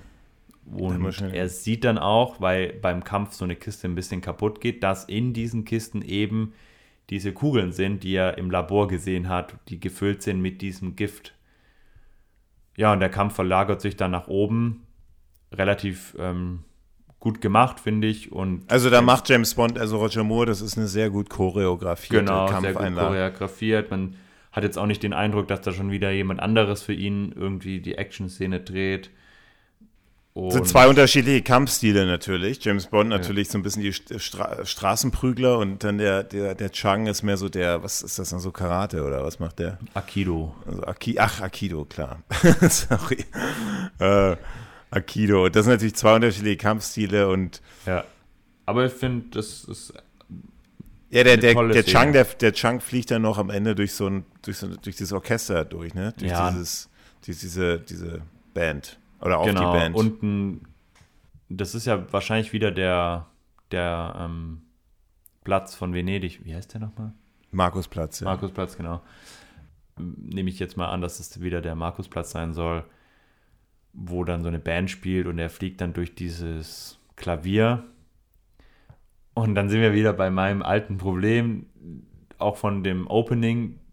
Mir war das also das war mir dann mit diesem Spruch hinterher ein bisschen zu much, weil, und das liegt gar nicht, also wenn sie es gut umgesetzt hätten, wäre es anders gewesen, aber, und das finde ich, zieht sich durch den ganzen Film, ich hatte ganz oft den Eindruck, dass Szenen irgendwie komisch umgesetzt worden sind. Und auch diese Szene, wo er in dieses, in diesen Flügel oder Klavier stürzt, ist so, ich weiß nicht, ob sie es schnell abgespielt haben oder ob der Schnitt einfach komisch war. Ich kann das auch gar nicht so beschreiben, was genau mein Problem ist, aber es wirkt einfach so unnatürlich. Das hatten wir auch ähm, beim, bei diesem Trainingsgerät, wo Bond fast stirbt. Da wurde das dann einfach ganz schnell abgespielt. Ja, man sieht es einfach, das wirkt unnatürlich. Und wir haben das bei ganz vielen Szenen, finde ich, dass dass, dass es nicht so natürlich wirkt. Wir hatten das auch bei der, bei dem, bei der Pre-Titel-Sequenz mit dem, mit den Greenscreens, die finde ich nicht gebraucht hätte bei so einer spektakulären Szene, die das so ein bisschen kaputt machen, finde ich, leider. Das, der Grund wird wahrscheinlich daran liegen, dass die einfach einen Stuntman hatten, der natürlich auch ein paar Kampfszenen gemacht hat. Und da mussten die halt diesen, immer diesen, diesen Spagat hinbekommen zwischen spektakulären Kampfszenen mit dem Stuntman und dann Roger Moore Kampfszenen. Und das kann sein, dass dann manches dann eben nicht ganz flüssig wirkt oder so ein bisschen so ein paar Schnittfehler drin sind. Das ist vielleicht das, was du, was du bemängelst. Ja, also das, ich finde es ein bisschen schade und ähm, spätestens ganz am Ende wird es dann natürlich noch getoppt, aber ich finde, es zieht sich durch, durch den ganzen Film. Eine Szene, die mir jetzt gerade auch noch auffällt, ist, du hast von die Hubschrauberaufnahmen ähm, angeguckt, wo man dann dieses Schloss sieht. Auch das ist, das sieht total unrealistisch aus. Es sieht aus, als hätten sie da ein Bild ab. Ja, haben sie, ja, aber das haben sie ja gemacht, weil ähm, weil es ja nicht wirklich in Kalifornien steht. Ja, ja, aber ist mir als Zuschauer egal, ne? ob sie das gemacht haben aus dem, dem Grund. Sie haben es einfach ja. schlecht gemacht und das stört mich immer. Und deswegen. Weiß ich nicht, ob es 1979, ja. also da hattest du ja noch nicht diese ganzen Computer. Ähm, ja, aber du äh, hattest ja auch Fact. schon andere Filme, wo das dann kreativer gelöst worden ist. Durch das, dass du einfach eine andere Szene gefilmt hast. Irgendwie, weiß ich nicht also deswegen sind es ja, deswegen sind die ja in der Kreativbranche tätig, damit man sich quasi da Lösungen überlegt, dass man das nicht einfach so billig, billig irgendwie ein Poster gefühlt ab. Also es sieht aus ja, wie ein Posterfilm. Ja, ja, ja, ja, ja. Ich, also hast du recht, das war vielleicht ein bisschen. Ja, ja, ja. ja. Aber die Kampfszene an sich finde ich tatsächlich auch, auch ganz gelungen ähm, und, und spannend, dynamisch, ähm, auch gut vertont wieder mit Danach, ein bisschen Humor. Ja, dann geht er, geht er zu Holly, warum auch immer. Vor ähm, allem habe ich mich gefragt, wie, woher ja. weiß er, wo sie wohnt. Also er, er kommt ja über, über, über den, er kommt ja, er, er woher weiß wo, wo, genau, woher weiß er, woher weiß er das? Hast du vollkommen ja, recht. Also ich habe es zumindest im Film nicht, nicht ähm, mitgekriegt. Vielleicht habe ich auch nicht gut aufgepasst. Vielleicht hat einer von den Zuschauern da eine bessere Aufnahme gehabt wie wir, aber wir wissen zumindest nicht, wie er weiß, wo Holly eigentlich untergekommen ist. Aber er besucht er, sie im Hotel. Er sieht dann, er sieht dann, da gibt es eigentlich eine, er sieht dann die, die, die Flug, Flugpässe nach äh, Rio de Janeiro oder ein Flugticket nach Rio de Janeiro. Um, das ist so für ihn auch ein Anhaltszeichen mit der, mit den Kisten, hast du ja schon erwähnt, eben, dass, äh, dass es da eben weitergeht. Genau, und bei Holly entdeckt er ja dann, also er entdeckt dann auch bei Holly verschiedene Gegenstände, die ihn so ein bisschen stutzig machen, die ihn auch irgendwie erinnern. Zum Beispiel ein Stift, der nicht richtig schreibt, sondern der, wo Gift rauskommt. Ein Tagebuch, das Pfeile schießen kann. Eine Handtasche mit einer Antenne und ein Parfüm, das Feuer spuckt. Und ihm wird dann relativ schnell klar, okay, Goodhead ist nicht von Trax Industries, sondern Goodhead ist eigentlich eine Agentin. Und zwar seine Kollegin eigentlich aus Amerika. Die wäre auch schon ein paar Mal, also auch vor allem bei Spion, der mich liebte, ne? Ja. Ähm, auch bei, wir haben ja schon ein paar andere Parallelen noch weiter.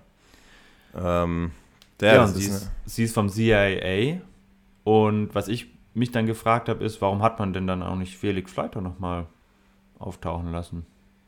Du alter Felix Leiter-Fan, ich merke das immer, freut dich immer, wenn der kommt, ne? Ja. Ich finde Felix Leiter eigentlich eine sehr, ähm, sehr blasse Figur in, der, in, in allen James Bond-Filmen, weil, weil der wird eigentlich nie richtig erklärt. Der hat auch, der, der wird ja auch von zig verschiedenen Darstellern gespielt mhm. und die sehen ja auch immer komplett anders aus. Anders mal, aus, mal, mal ist er also jetzt gerade ist er, ist er ein Afroamerikaner, dann, also bei der Danny Craig-Reihe war ein Afroamerikaner. Dann hat er mal, hat er verschiedene Haarfarben. Und ich finde die Figur eigentlich so, so, also eigentlich vermisse ich die erst doch eher so gar nicht eigentlich. Okay. Also, also ich, also ich wüsste gefragt, okay, wenn sie schon vom CIA ist, wo ist Felix Leiter dann? Ja, aber was wäre jetzt seine Funktion gewesen? Dort. Sie ist ja noch, sie ist ja eigentlich auf geheimer Mission und Felix Leiter ist ja eigentlich nie dort. Ja also er ist ja eigentlich, ja, also es ist, ich weiß ich nicht. Ich weiß gar nicht, ob überhaupt bei, ähm, bei Roger Moore Felix Leiter überhaupt einmal mit dabei ist. Doch, bei, bei Leben und Sterben lassen, ganz am Anfang. Mit der Ah ja, New, stimmt, York, ja, New York, klar. die Ja, Szene, stimmt, wo er da ja, den, ja, ja. den Mr. Big äh, be Ja, beschattet. stimmt, Ja, ja, ja. Ähm, ja, klar. Nee, also deswegen, also hätte ich. Natürlich, also mich stützt nicht, dass er nicht dabei war. Ich sage jetzt nicht, boah, der Felix Leiter fehlt. Aber irgendwie dachte ich mir so, wäre wär doch eine gute Gelegenheit gewesen, ihm eine kleine Rolle zu geben. Ja, und jetzt will James Bond natürlich äh, dieses, dieses Labor, will er seinen, seinen, seinen Chefs zeigen.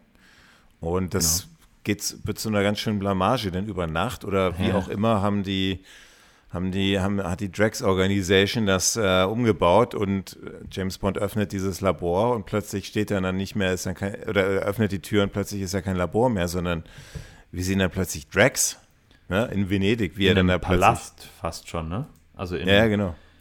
riesen, riesen Raum mit, mit Dekor und weiß was ich was alles. Und von diesem Labor ist einfach überhaupt nichts mehr zu sehen. Nee. Ja, und Ja, das und- ist, ja, wird als Blamage aufgefasst und ähm, Ja, der Verteidigungsminister Sir Frederick Cray findet es natürlich überhaupt nicht lustig, dass er da mit so einer Gasmaske in das vermeintliche Büro von Drax reinplatzt, de, dem man ja quasi, dem man ja eine, eine, ein Moonraker schuldet, weil man ja noch nicht weiß, dass er das auch geklaut hat, wird, ähm, ja, deswegen ist das sehr peinlich und unangenehm. Er ist dann auch sehr sauer auf James Bond, schlägt auch vor, dass er entzogen wird von dem Fall. Und M sagt ihm dann nur, ja, machen Sie doch Urlaub, wo wollten Sie denn schon mal hin? Und dann sagt er, ah, Rio. Und M spielt das Spiel natürlich sensationell mit und sagt, ja, dann gehen Sie doch mal, ich erinnere mich, haben Sie schon öfter gesagt, aber machen Sie keine Dummheiten, sonst sind wir beide dran. Und dann geht die Reise eben nach Rio los. so, jetzt haben wir wieder klassische, ne, so, so von Venedig nach Rio, ach, ist alles so eine, so eine tollen, so eine, so eine Sehnsuchtsorte. Ähm, wir sehen dann auch kurz Beißer, wie er auch nach Rio fliegt. Das ist auch eine ganz interessante Szene, wie er dann durch den, durch den Detektor mit seinem äh, Metallgebiss geht und dann piept das natürlich und er lacht dann da diesen Mitarbeiter dann so an. Ja. Ähm, eine witzige, eine witzige, witzige Szene. Wir haben dann ähm, Danach geht übrigens eine Frau durch diesen Detektor mit mehreren Ketten und Armbändchen und da piept's nicht, wo ich mir dann gedacht habe, so, okay, hä? Ist der Ja. jetzt kaputt oder naja. ist der vom, Kap vom, vom Gebiss auch schon kaputt gegangen von Beiser wahrscheinlich? Ja, dann sind wir jetzt in Rio. So. Genau. Wer ist denn, wer ist denn die Manuela? Die Manuela ist die Manuela, vor- Manuela, muss man ist sagen. die Agentin vor Ort, die im, im Hotelzimmer wartet und ein Wodka Martini zubereitet und ihn unterstützen möchte bei seinen, seinen, seinem Auftrag zu gucken, wo findet er den nächsten Anhaltspunkt zur ähm, Industries, also zu Trax Industries. Sie hilft ihm dabei und sagt, hier, da und da kannst du mal suchen gehen. Und da gehen sie dann hin am Abend. Ähm, sie werden natürlich auch davor nochmal intim, weil sie müssen ja natürlich noch Zeit überbrücken bis zum Abend. sie wie- sagt ihm und nicht, James- dass da Karneval ist. Und wie Roger Moore dann, wie die, wie die dann, wie die dann auf der Couch sitzen und Roger Ja. Moore dann einfach nur dieses nur dieses Ding aus, äh, Hosen. Hosenband da auszieht und so und in, in seiner, in seiner alten, mit ein paar, man kann ja schon sagen, sie, die sind so ein bisschen altherrig wirkt das alles so. Ein bisschen Ja. so mit diesen Ja. ganzen Sprüchen Ja, das und stimmt. so ein bisschen so, ja, es ist halt die damalige, das ist halt auch Roger Moore halt, ne? Also, Ja. Ja, da merkt man dann auch so ein bisschen, dass er schon ein bisschen älter ist. ja, ein bisschen. Finde ich, ja. kommt da ein bisschen Aber er macht noch drei Filme, ne? Trage. Ja, ja, aber Ja. Er, Ja. ist, er ist Er schon ein macht bisschen, fällt dir jetzt schon auf und er macht trotzdem noch drei Filme. Er war Das ja von Anfang an nicht mehr der Jüngste und wir hatten das ja, glaube ich, schon mal bei, bei irgendeinem Film, wo wir auch gesagt haben, okay, manchmal ist der Altersunterschied dann zum, zu den Bond Girls und, und, und dem James Bond Darsteller, ich weiß nicht, ob es da noch John Connery war, wo wir drüber geredet hatten, ein bisschen groß, was ein bisschen komisch wirkt. Da ist es jetzt nicht so, also ist mir jetzt nicht so aufgefallen oder fand ich jetzt nicht, nicht, fand ich nie störend oder so, aber ja, die, die Sprüche und so, wie er herangeht, ist natürlich schon sehr alte Schule. Es wirkt in äh, diesem Film ist ein bisschen stärker als sonst, ne? Ja, finde ich auch, ja. Also ja, auch, mir jetzt auch. Auch als er Goodhead kennenlernt, ähm, dieses klassische, wie sie sind Dr. Hood, Goodhead, also er traut ihr ja gar nichts zu und ähm, ja. Und dann immer diese, diese Großaufnahmen, Close-Ups auf sein Gesicht und dann dieses ja, verschmitzte Lächeln, immer genau, so dieses, ja, aha, so ich glaube dir eh nichts. Und ähm, ja, ich finde, ich finde, ich finde den, ja, es ist ein klassischer Roger Moore, würde ich sagen. Einfach. Diese, diese Performance hier auch in dem Film. Auf jeden Fall besuchen die beiden dann am Abend, ähm, wo auch in Rio, wie bei allen James Bond-Filmen, wenn wir in Rio sind, habe ich das Gefühl, Karneval ist. Und es ist halt, ist halt anders, äh, also das ist halt wie in, in Venedig die Gondeln, das ist halt ja. in Brasilien der, der, der Karneval, oder in Rio der Karneval. Das, man versucht natürlich auch immer so ein bisschen ähm, so diese, diese, also ich meine, man hätte es natürlich überall anders machen können auch, ne? Warum jetzt ja. keiner Rio? Und man versucht natürlich auch immer so diese, diese klassischen Motive äh, zu verbinden mit den, was man, was eben jeder kennt und was man eben damit verbindet. Ja, also es ähm, mit Prototypen zu arbeiten, damit man es dem Zuschauer halt auch leichter macht, ja. Ja. Das ist schon, ich fand das jetzt eigentlich nicht, ich finde es nicht so schlimm und so eine. Nö, fand ich auch nicht. Also ich wollte nur anmerken, dass es irgendwie jedes Mal Karneval da irgendwie ist, auch bei den neueren Filmen. Aber er ist auch nicht so groß zu tragen gekommen. Also man sieht halt diese kurze Szene, dass sie durch, sich durch diesen Umzug kämpfen, um eben zu diesem Gebäude zu kommen. James Bond geht dann rein und dann kommt auch unser geliebter Beißer wieder in einem sehr lustigen Kostüm um die Ecke, um Manuela zu töten, zu beißen. Deswegen heißt er ja auch Beißer. Schafft es aber nicht, weil immer wieder andere feiernde Gäste, Partyleute kommen und sie davon abhalten. Und was ich mich dann ein bisschen gefragt habe, also sie bleibt in diesen ganzen Szenen, wo sie sieht, ah, Beißer kommt auf mich zu, Beißer hat diese Zähne, der will mich jetzt umbringen, er will mich beißen. Dann kommen diese Party-Peoples und ähm, unterbrechen das Ganze. Beißer tut so, als würden sie tanzen. Sie macht keinen einzigen Mucks. Sie ist stumm. Ja, ja. Sie schreit nicht um Hilfe.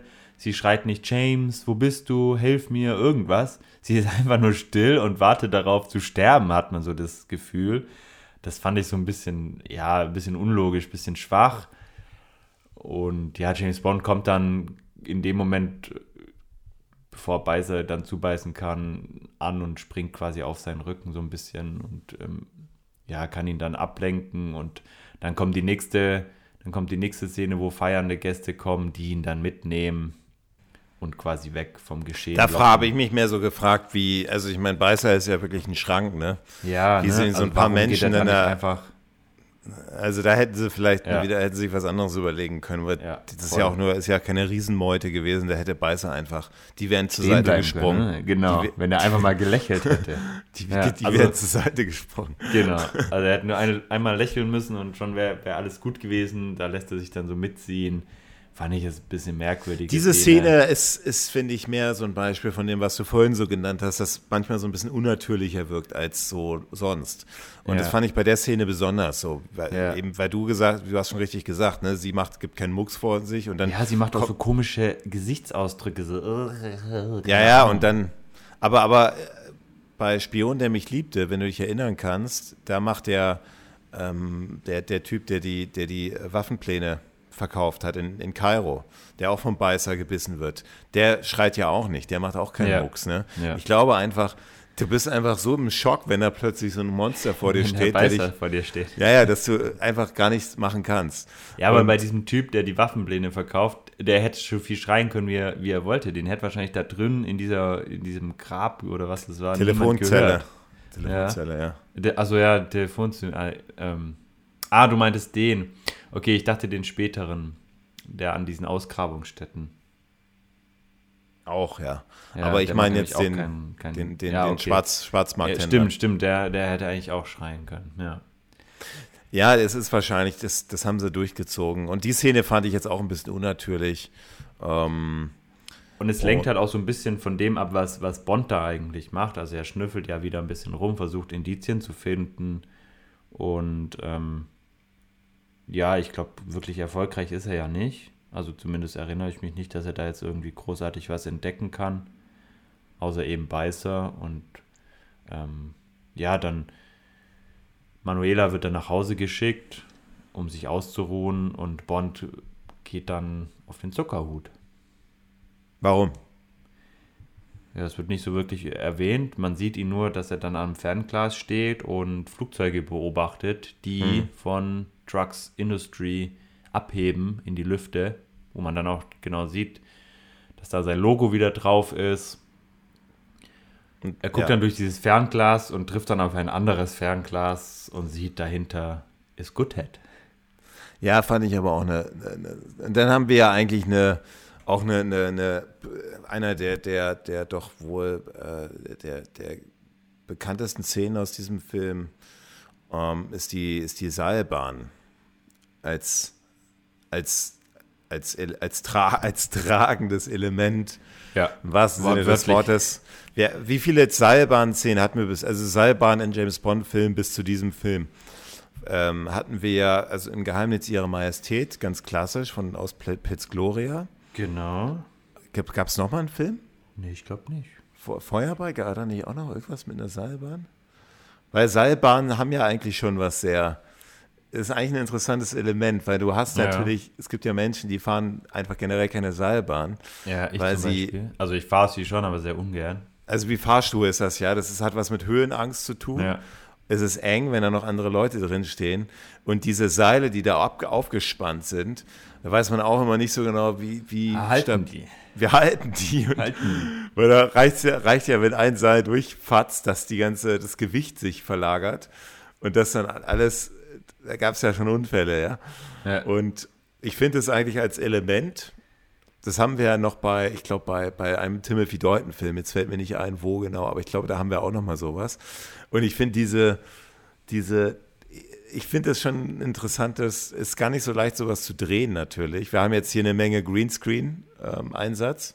Ähm, ja. Ähm, Eigentlich ausschließlich bis auf so ganz wenigen Weitwinkelaufnahmen, wo man drei Personen auf einem Gondeldach herum ähm, kämpfen sieht. Und diese Aufnahmen, also die Real-Aufnahmen, wo man diese drei Personen in der Weitwinkelaufnahme, finde ich super gelungen. Ja, mag ich total. Also ja, immer da, wo man weiß, halt die, immer, wo man halt die richtigen Schauspieler sieht, ist halt Greenscreen. Genau, und ich weiß, zu dieser Zeit war das damals wahrscheinlich schon relativ gut gemacht. Es altert halt schlecht, so ein Greenscreen. Und es nimmt halt für mich so ein bisschen dieses Spektakuläre aus dieser Szene heraus. Und das ist immer so ein bisschen schade, weil ich finde, wie du gesagt hast, und ähm, ich ja auch einer bin, der Höhenangst hat und ungern Seilbahn fährt, ich finde die Szene an sich eigentlich toll. So von der Idee. Aber diese, und ja, da schließt sich wieder der Kreis. Die Umsetzung fand ich nicht so gelungen.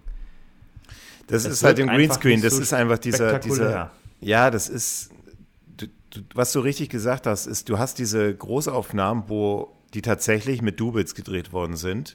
Ja. Die sind tatsächlich super gut. Da gibt es ja auch so kleinere Action-Szenen.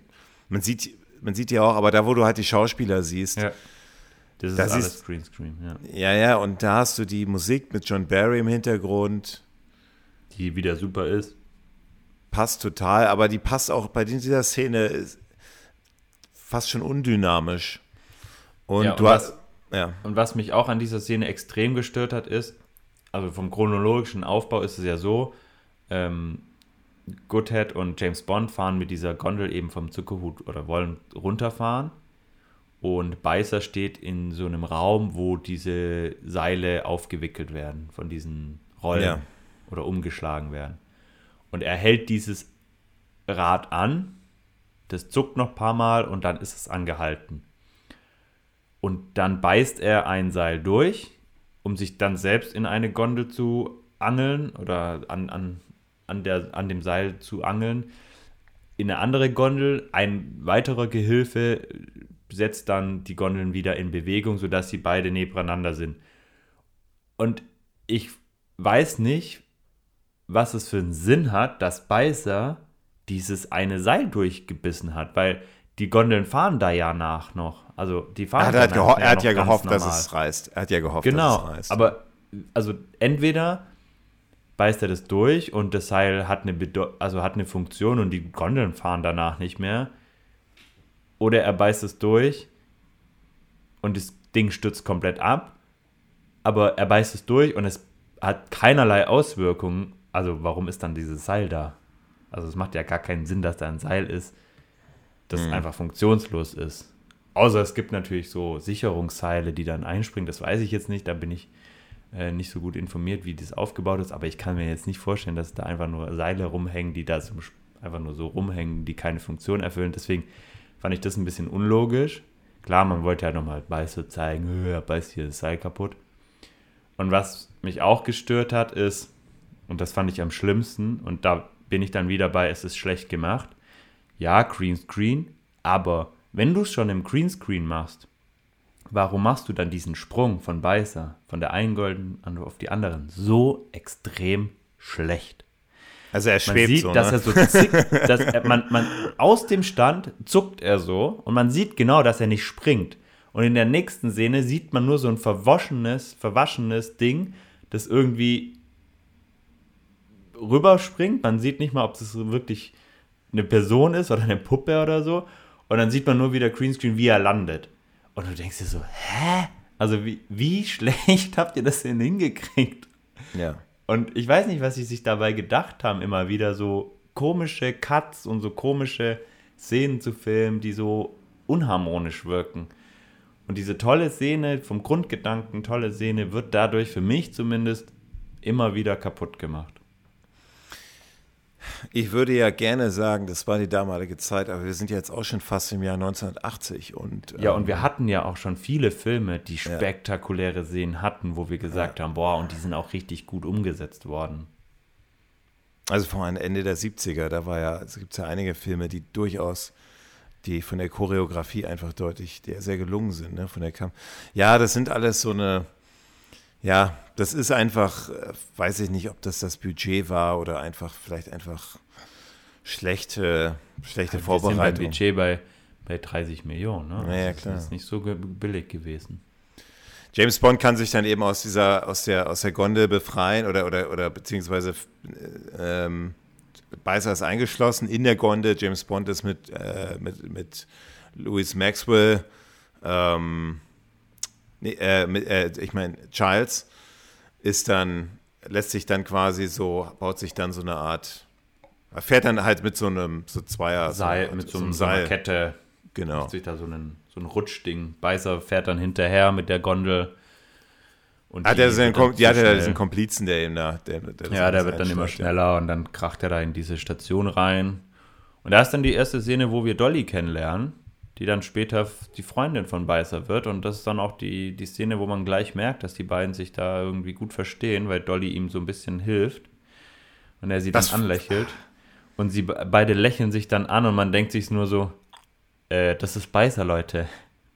Aber diese Szene fand ich Ist einfach, es jetzt hier ist so ein. Bollywood-Film, äh, ein Hollywood-Film, so eine Liebeskomödie oder was ist jetzt los hier? Das ist so daneben. Also, dass die, dass die Ne? da noch so also eine, so findest eine du Liebes... auch, ja. Okay. Das Und es haben wird ja halt- noch schlimmer. Das wird noch schlimmer. Ja, ja. Es, Freunde, es, hat- die haben das, das die haben das gemacht, schlimmer. weil sie, die haben wahrscheinlich vom Publikum, die haben da ziemlich viele äh, Umfragen und so weiter gemacht und haben sie gehört, der Beißer ist einfach ein beliebter Charakter und den müssen wir jetzt weiterentwickeln. Und warum nicht? Der hat ja schon so, so liebenswürdige Eigenschaften in den letzten Filmen bekommen. Jetzt stellen wir ihm einfach mal, jetzt verliebt er sich in dem Film. Was natürlich einfach gar nicht, äh, man merkt jetzt schon, dass Beißer jetzt auch sich so, ähm, ja, also ich meine, wir haben natürlich jetzt wieder die Parallele mit Star Wars, ne? Mit Darth Vader und, und Luke Sky, Darth Vader, der ähm, wechselt ja am Ende, ganz am Ende auch die Seiten so, ne? Und das haben die Ja, sich da halt du ja nicht angeschaut. verkla- Ja, aber das ist also das Ja, ist doch, wir haben den Film, der, also den Film, der wurde nachweislich nur gemacht wegen Star Wars. wegen Star Wars. Ja, also Und im Star Wars wechselt ja, Darth Vader, das ist einer der bekanntesten Szenen aller in der Filmgeschichte, wechselt die Seiten ja, in das, der also, Endszene. und, und jetzt aber haben dann wir, macht es doch anders, weißt du? Dann, dann sind wir wieder da. Also ihr, ihr hört es ja schon. Ihr, ihr hört es ja plump. schon. Also, es ist sehr plump. Ihr, ja. ihr, hört bei mir ja schon relativ deutlich heraus, so langsam nähern wir uns ja auch dem Ende des Filmes, wie ich zu dem Film stehe. Und was ich immer wieder sagen muss, ist, wenn du das so machst, kannst du das so machen, aber dann machst doch kreativ und, und gut und nicht so. Also so, hä, so, hä, warum jetzt so? Und es wird nachher ja noch schlimmer. Ich nehme es jetzt einfach vorweg, ähm, wo wir dann auf der Raumstation sind, die beiden sich nach diesem Kampfsehen wieder treffen, als beides die einzigsten Überlebenden vom gegnerischen Team, sage ich jetzt mal, sich in die Arme schließen und er sie dann so Dirty Dancing-mäßig nach oben hebt, wo man sich dann nur denkt, so, wirklich jetzt. Geht wir gar sind nicht. Jetzt, wir Geht sind jetzt nicht. echt bei einer Liebeskomödie angekommen. Und ähm, es ist ja nicht irgendjemand, sondern es ist ja der Handlanger, der böse Handlanger, Beißer, der Bond zwei, ein Film, eineinhalb Filme davor töten wollte. Ja, also stimme ich dir vollkommen zu. Stimme ich dir vollkommen zu. Das ist alles so, ähm, ja, wird ein bisschen, wird ein bisschen chaotisch und vor allem jetzt gibt es ja dann noch so eine kleine, also so, so James Bond und äh, äh, ich, ich sage mal, Holly, genau, die liegen dann ja quasi, die liegen dann, äh, die haben sich halt befreien können, liegen dann auf so einer Art mit, äh, auf so einer Art So eine Wiese. wie in der Wiese und dann plötzlich kommen da auch Kranken- aus dem Nichts so werden sie von so Kranken um Kranken, Krankenhelfer, Krankenhelfern werden sie da irgendwie Ärzte, ja, niedergeschlagen oder bewusstlos geschlagen und auf so eine Trage gepackt und in einen Krankenwagen.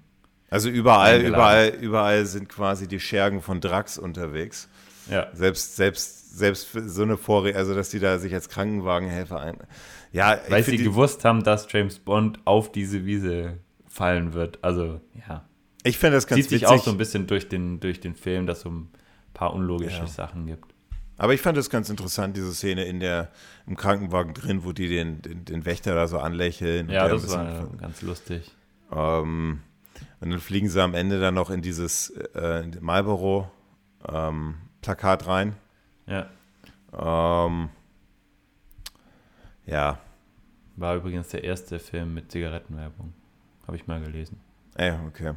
Hm. Ich weiß nicht, ob es der einzigste war, aber es war auf jeden Fall der erste. Ja, ist interessant. Also jetzt sind wir ja, äh, ja du hast Kein Tabasco gesagt. mehr. Naja. Aber jetzt, wir haben natürlich sehr viel Schleichwerbung, auch so 7-Up haben wir sehr viel drin. Sehr nah. Aber ähm, ich finde diese Weiteraufnahmen da von Rio finde ich schon ganz gut. Aber ich finde, also wo du jetzt, wo wir jetzt da gerade drüber sprechen, auch so, das ist alles so ein bisschen. Es geht schon, aber es ist so ein bisschen undynamisch alles irgendwie. Also so eine, da fehlt irgendwie was, ne? ja. Er besucht Ja, als nächstes genau. das MI6 Hauptquartier und was wir. Hauptquartier und auch das ist so ein bisschen im Vergleich zu den anderen Filmen so ein bisschen langweiliger geworden, finde ich. Es ist einfach nur ein Büroraum in, in so einem ja, Hinterhof, wo so ein paar, ja klar, Q, Q ist da groß eingerichtet mit ein paar Gadgets, die wir kennenlernen, mit fliegenden Kugeln um den Hälsen, die, Hälser, die explodieren, ähm, getarnte Maschinengewehre. Aber das an sich, dieses Büro von, von, von M, wo wir einen Spion, der mich liebte, noch groß gelobt haben, dass die das immer schaffen, das so äh, toll einzubinden, zum Beispiel auf dieses Schiff, ähm, dann ins U-Boot und so weiter, haben sie diesmal so ein bisschen lieblos gestaltet, finde ich. Einfach nur ein großer leerer Raum mit einem großen Schreibtisch. Ja, und er bekommt da einfach neue Instruktionen, was er, wie er vorgehen kann. Also was mich da ein bisschen stört, ist diese, die, die, die Verbindung. Weil James Bond wird da ja so ein bisschen als Cowboy. Wir haben ja auch äh, die glorreichen, ähnlich das wie bei keinen Sinn, ne? Spion, der mich liebte, haben, hab ich dir, haben wir ja letztes Mal besprochen, da gibt es ja diese Lawrence aus, aus Arabien, ähm, Titel, die Titelmelodie. Wie er da durch die Wüste da, wo das Auto da abkackt in, mitten in der Wüste und die dann laufen müssen, ne? wo die dann gesagt haben, jetzt machen wir Lawrence of Arabien die Titelmelodie rein. Und jetzt Ja, in diesem Fall haben wir die glorreichen Die Sieben. glorreichen sieben, ja. Und ich finde, wir sind ja noch in, in, in, in Rio, oder habe ich was verpasst? Äh, Wir, müssen, wir sind doch noch in Brasilien. Ja, Und was hat jetzt Brasilien? Also da wird ja James Bond offensichtlich als Cowboy, also er reitet dann dahin, wird ein bisschen als Cowboy, dann diese Szenen mit im MI6 Hauptquartier, das ist ja alles so ein bisschen cowboyisch. Ja, Eigentlich, also also- das macht, ja, das macht irgendwie nicht so viel Sinn, vor allem weil auch dieser Schnitt vom Krankenwagen auf diese Szene, wie er reitet, irgendwie so überraschend kommt. Also, so. nee, dass Brasilien einfach gar keine Verbindung zu dieser. Also, wenn wir jetzt einen James Bond irgendwo in den. Du jetzt auch? Wie bitte? Du meinst jetzt auch zu den glorreichen Siegen? Genau, oder? weil, weil ja. also wenn James Bond jetzt irgendwo äh, Mexiko hätte es natürlich total gut gepasst hm. oder auch in den USA natürlich. Ähm, da kann man solche Verbindungen schon schließen, aber Brasilien hat ja doch echt wenig zu tun und da finde ich die Verbindung einfach ein bisschen skurril. Ähm, ja, ja die, der, der Schnitt, die Verbindung, die Musik ist irgendwie so ein bisschen, löst so ein paar Fragezeichen aus. Ja. Auf jeden Fall, ähm, Q hat dann herausgefunden, dass dieses Gift, das Bond sicherstellen konnte, von einer Pflanze kommt, von einer Orchidee, glaube ich, ist es, zumindest auf Deutsch übersetzt. Und die Synchronisation, die Synchronisation ist äh, unterirdisch schlecht bei Moonraker, also wieder ganz furchtbar. Teilweise auch äh, so, dass man erkennt, dass die Lippen sich ganz anders bewegen als ähm, das Gesprochene. Ist mir jetzt wieder aufgefallen. Da hatten wir ja zwischenzeitlich immer mal wieder Filme, wo es, wo es schlechter war. Dann die letzten Filme war es wieder besser. Jetzt ist es wieder ganz furchtbar gewesen. Auf jeden Fall, Bond bekommt dann diesen Hinweis mit dieser Blume und ähm, weiß, wo diese Blume zuletzt gefunden worden ist und begibt sich dann mit einem Boot ähm, dorthin und sucht den Amazonas ab. Ja, Brasilien und nicht äh, USA oder, oder Mexiko, ne? der, der, der brasilianische Cowboy. Ähm, ja, und dann haben wir natürlich wie immer auch so eine, klar, eine Verfolgungsjagd. Oh, haben wir wieder, ja. haben wir wieder ein paar Gadgets. Haben wir aber auch schon gesehen ein paar Mal. So. Ja, das hatten wir jetzt auch schon ein paar Mal mit so einem Schiffverfolgungsjagd. Deswegen war es jetzt nicht mehr ganz so spektakulär und spannend. Was ich lustig fand, also was ich schon spektakulär fand, war immer diese, diese Wasserbomben, die da zwischen dem Boden, also wo man so ein bisschen weitwinkliger gesehen hat, wo dann überall diese Wasserbomben eingeschlagen sind und die Boote da durchgefahren sind. Das fand ich schon sehr cool, hat hat mir sehr gefallen. Dann gibt es ja dieses eine gegnerische Boot, das durch die Büsche kommt. Da müsst ihr mal drauf achten, auf, da, da sitzt quasi eine, jemand drin in diesem Boot. Und wenn das aufschlägt, das Boot, dann wird diese Person hin und her geschleudert. Man sieht, dass es einfach eine Puppe ist. so, also wenn es eine echte Person wäre, ich glaube, die wäre nicht mehr ausgestiegen. Ähm, das sieht so lustig aus, wie du die hast ein gutes Auge. Ja, ges gutes Auge. geschleudert wird. Also müsst ihr mal achten auf dieses Boot. Ist, so Mitte der, Jetzt, in der Mitte von dieser Szene aus diesen Gebüschen auf einmal auftaucht. Und dann wird diese Puppe da reingeschaltet. Man sieht öfter, dass es, dass es Puppen sind, auch wenn das eine Boot dann explodiert, fliegen dann zwei Personen hoch. Aber Marcel, es freut mich, dass du jetzt von VHS auf Blu-ray umgestiegen bist. Hatten, ja, ne? wir, wir schon ja. mal, ja, hatten wir ja schon mal drüber gesprochen. Äh, ich weiß nicht mehr, ja, in welchem Zusammenhang genau, aber hab, schön, hab dass du jetzt endlich. Groschen gespart und mir einen Blu-ray-Player gekauft. Dass du jetzt endlich auf High Definition umgestiegen bist und dir jetzt solche Kleinigkeiten auffallen, die mir noch nicht mal aufgefallen sind. Äh, Wahnsinn, ja, Wahnsinn. Es ist ja. halt schade, ähm, weil wir bemängeln ja auch oft, dass man jetzt nicht den richtigen James Bond sieht oder nicht Roger Moore und dafür so ein Stuntman. Man muss natürlich immer sagen, wenn die, wenn die Auflösung generell nicht so gut ist, dann sieht man mhm. ja auch, da, da, da, da, achtet man, sieht man weniger Details. Aber dadurch, ja. dass jetzt die Auflösung 4K und dann bald 8K, du siehst halt echt, also die, die, die, du kannst ja solche natürlich digital sowas nachbearbeiten und einige Filme, diese Roh, Rohmaterial, das ist in so einer wahnsinnig hohen Auflösung selbst früher gedreht worden dass du da diese Details erkennen kannst. Und das macht natürlich, du erkennst dadurch natürlich viele Dinge, die dir vor 40 Jahren nicht aufgefallen sind. Ne, ja. Wenn du jetzt sagst, mal eine Puppe, das war dann halt vor 40 Jahren irgendwie, wenn man sich das zu Hause bei der ARD ab 20.15 Uhr angeguckt haben, mhm. war dann halt irgendwelche schwarzen Gelber Schatten, ja. die, so, die, so, rechts, von rechts nach links gewackelt sind. Ja, genau. Ja. ja. Aber ansonsten fand ich die Verfolgungsjagd ganz entspannt, weil sie auch wieder super vertont war von John Barry und ähm, ganz cool gemacht mit diesen, wie gesagt, mit diesen Einschlägen von diesen Wasserbomben. Auch natürlich ein paar Gadgets wieder dabei. Genau, deswegen fand ich die eigentlich ganz cool. Er verlässt das Schiff oder das Boot dann relativ schnell, obwohl, obwohl Q ihm noch sagt, er soll darauf auspassen, mit so einem Fallschirm, oder wie nennt man das, so ein Segel, Segelgleiter, so ein Gleiter. So genau, so ein Paraglider. Dreiecksgleiter. Ja, ja. und landet auf ja, so einem dschungelartigen Gelände mit vielen Bäumen und findet da auf einmal eine, eine Frau vor, oder ich glaube, es sind sogar mehrere, die er sieht, den er natürlich direkt hinterherläuft und dann in so eine Art Tempel kommt. Ja, das ist halt, und halt, ne, so, das ist halt Amazonas, so eine Art Amazonas-Dschungel-Tempel. Das ist eine schöne Setaufnahme. Genau, das fand ich auch schön, schön Set, schönes Set und auch innen drin fand ich das Set sehr schön mit diesen mit dieser Brücke und diesem Wasser und man denkt natürlich gleich an andere Bond-Filme, wo man also diese Brücke, Brücke, läuft. Ich glaube, diese die Brücke, die ist ja eins zu eins übernommen von ja, ja. fast allen James Bond. Von, ja. von, also das ist ja die diese diese was so eine Metall, so eine so silberne Blofelsbrücke eigentlich. Ja, so die aus drei Teilen besteht. Genau. Die wird ja fast weiß, dieses, die mittlere Teil geht auf und dann fliegt jemand rein. Ja, genau. Aber dieses, ich glaube, dass sie tatsächlich einfach dasselbe Objekt genommen haben. Ich glaube gar nicht, dass es das ein anderes ist. Die haben, die haben das, Na, das genommen, nicht. nicht aus Bequemlichkeit, einfach um diese Wiedererkennungsmerkmale einfach zu schaffen. Ja, ja man, ich habe in dieser Szene denke ich immer so, er läuft, also vor allem wenn ich ihn länger nicht mehr gesehen habe, so wie jetzt, denke ich mir immer so, ah ja, jetzt läuft er über diese Brücke und fällt dann rein. Aber das machen sie dann nicht. Er läuft dann außen rum tatsächlich. Du sollst ja auch denken, deswegen bauen die die. Genau, ein. genau, ja, ja. Und dann ähm, ich finde es aber auf so einem Stein und der klappt dann hoch und dann fällt er rein. Fand ich, fand ich äh, gut gelöst, weil man eben so ein bisschen als Zuschauer in die Irre geführt wird.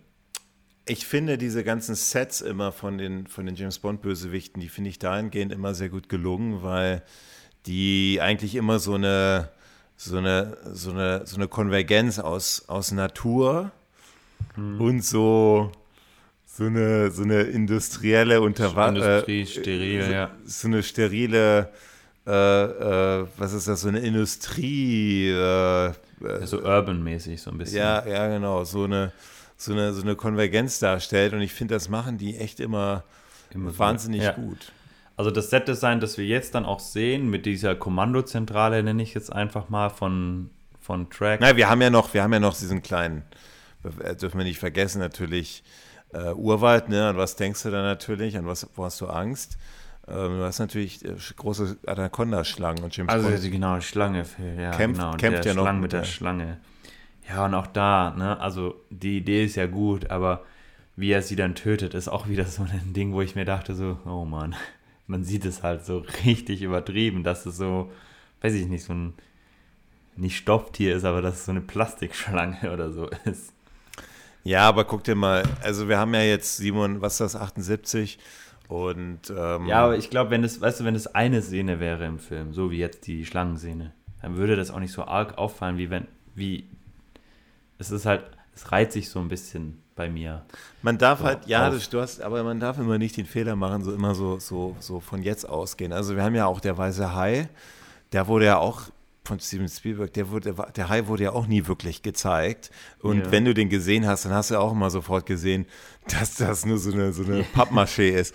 Und, und, und äh, du hast halt, es, es, es ist halt schwierig. Und das, ich finde es auch bei der Schlangenszene fand ich jetzt eigentlich nicht so. Aber, aber wir haben nur einen Film davor, haben wir eine Szene, wo Beißer im Haifischbecken ist und mit einem Hai kämpft. Und die fand ich viel realistischer gedreht, obwohl es natürlich auch kein echter Hai war. Gehe ich mal mhm. stark davon aus. Gehe ich nicht davon aus. Ich glaube, das war ein echter Hai, mit dem Richard Echt? Gere da gekämpft hat. Ja. Nein. so ein Riesen. Spaß. Ähm, wo es einfach besser umgesetzt worden ist. Warum auch immer. Also warum auch immer haben sie das irgendwie. Also ich vermute sogar, dass es einfach gezielt auch ein Stilmittel war weil sonst wäre das nicht bei allen Elementen, also bei, bei, bei jedem Element irgendwie bei diesem Film so gewesen. Vielleicht hat man das auch gezielt irgendwie so, so in einem Art Stil gemacht, der für mich einfach, für mich persönlich unrealistisch wirkt.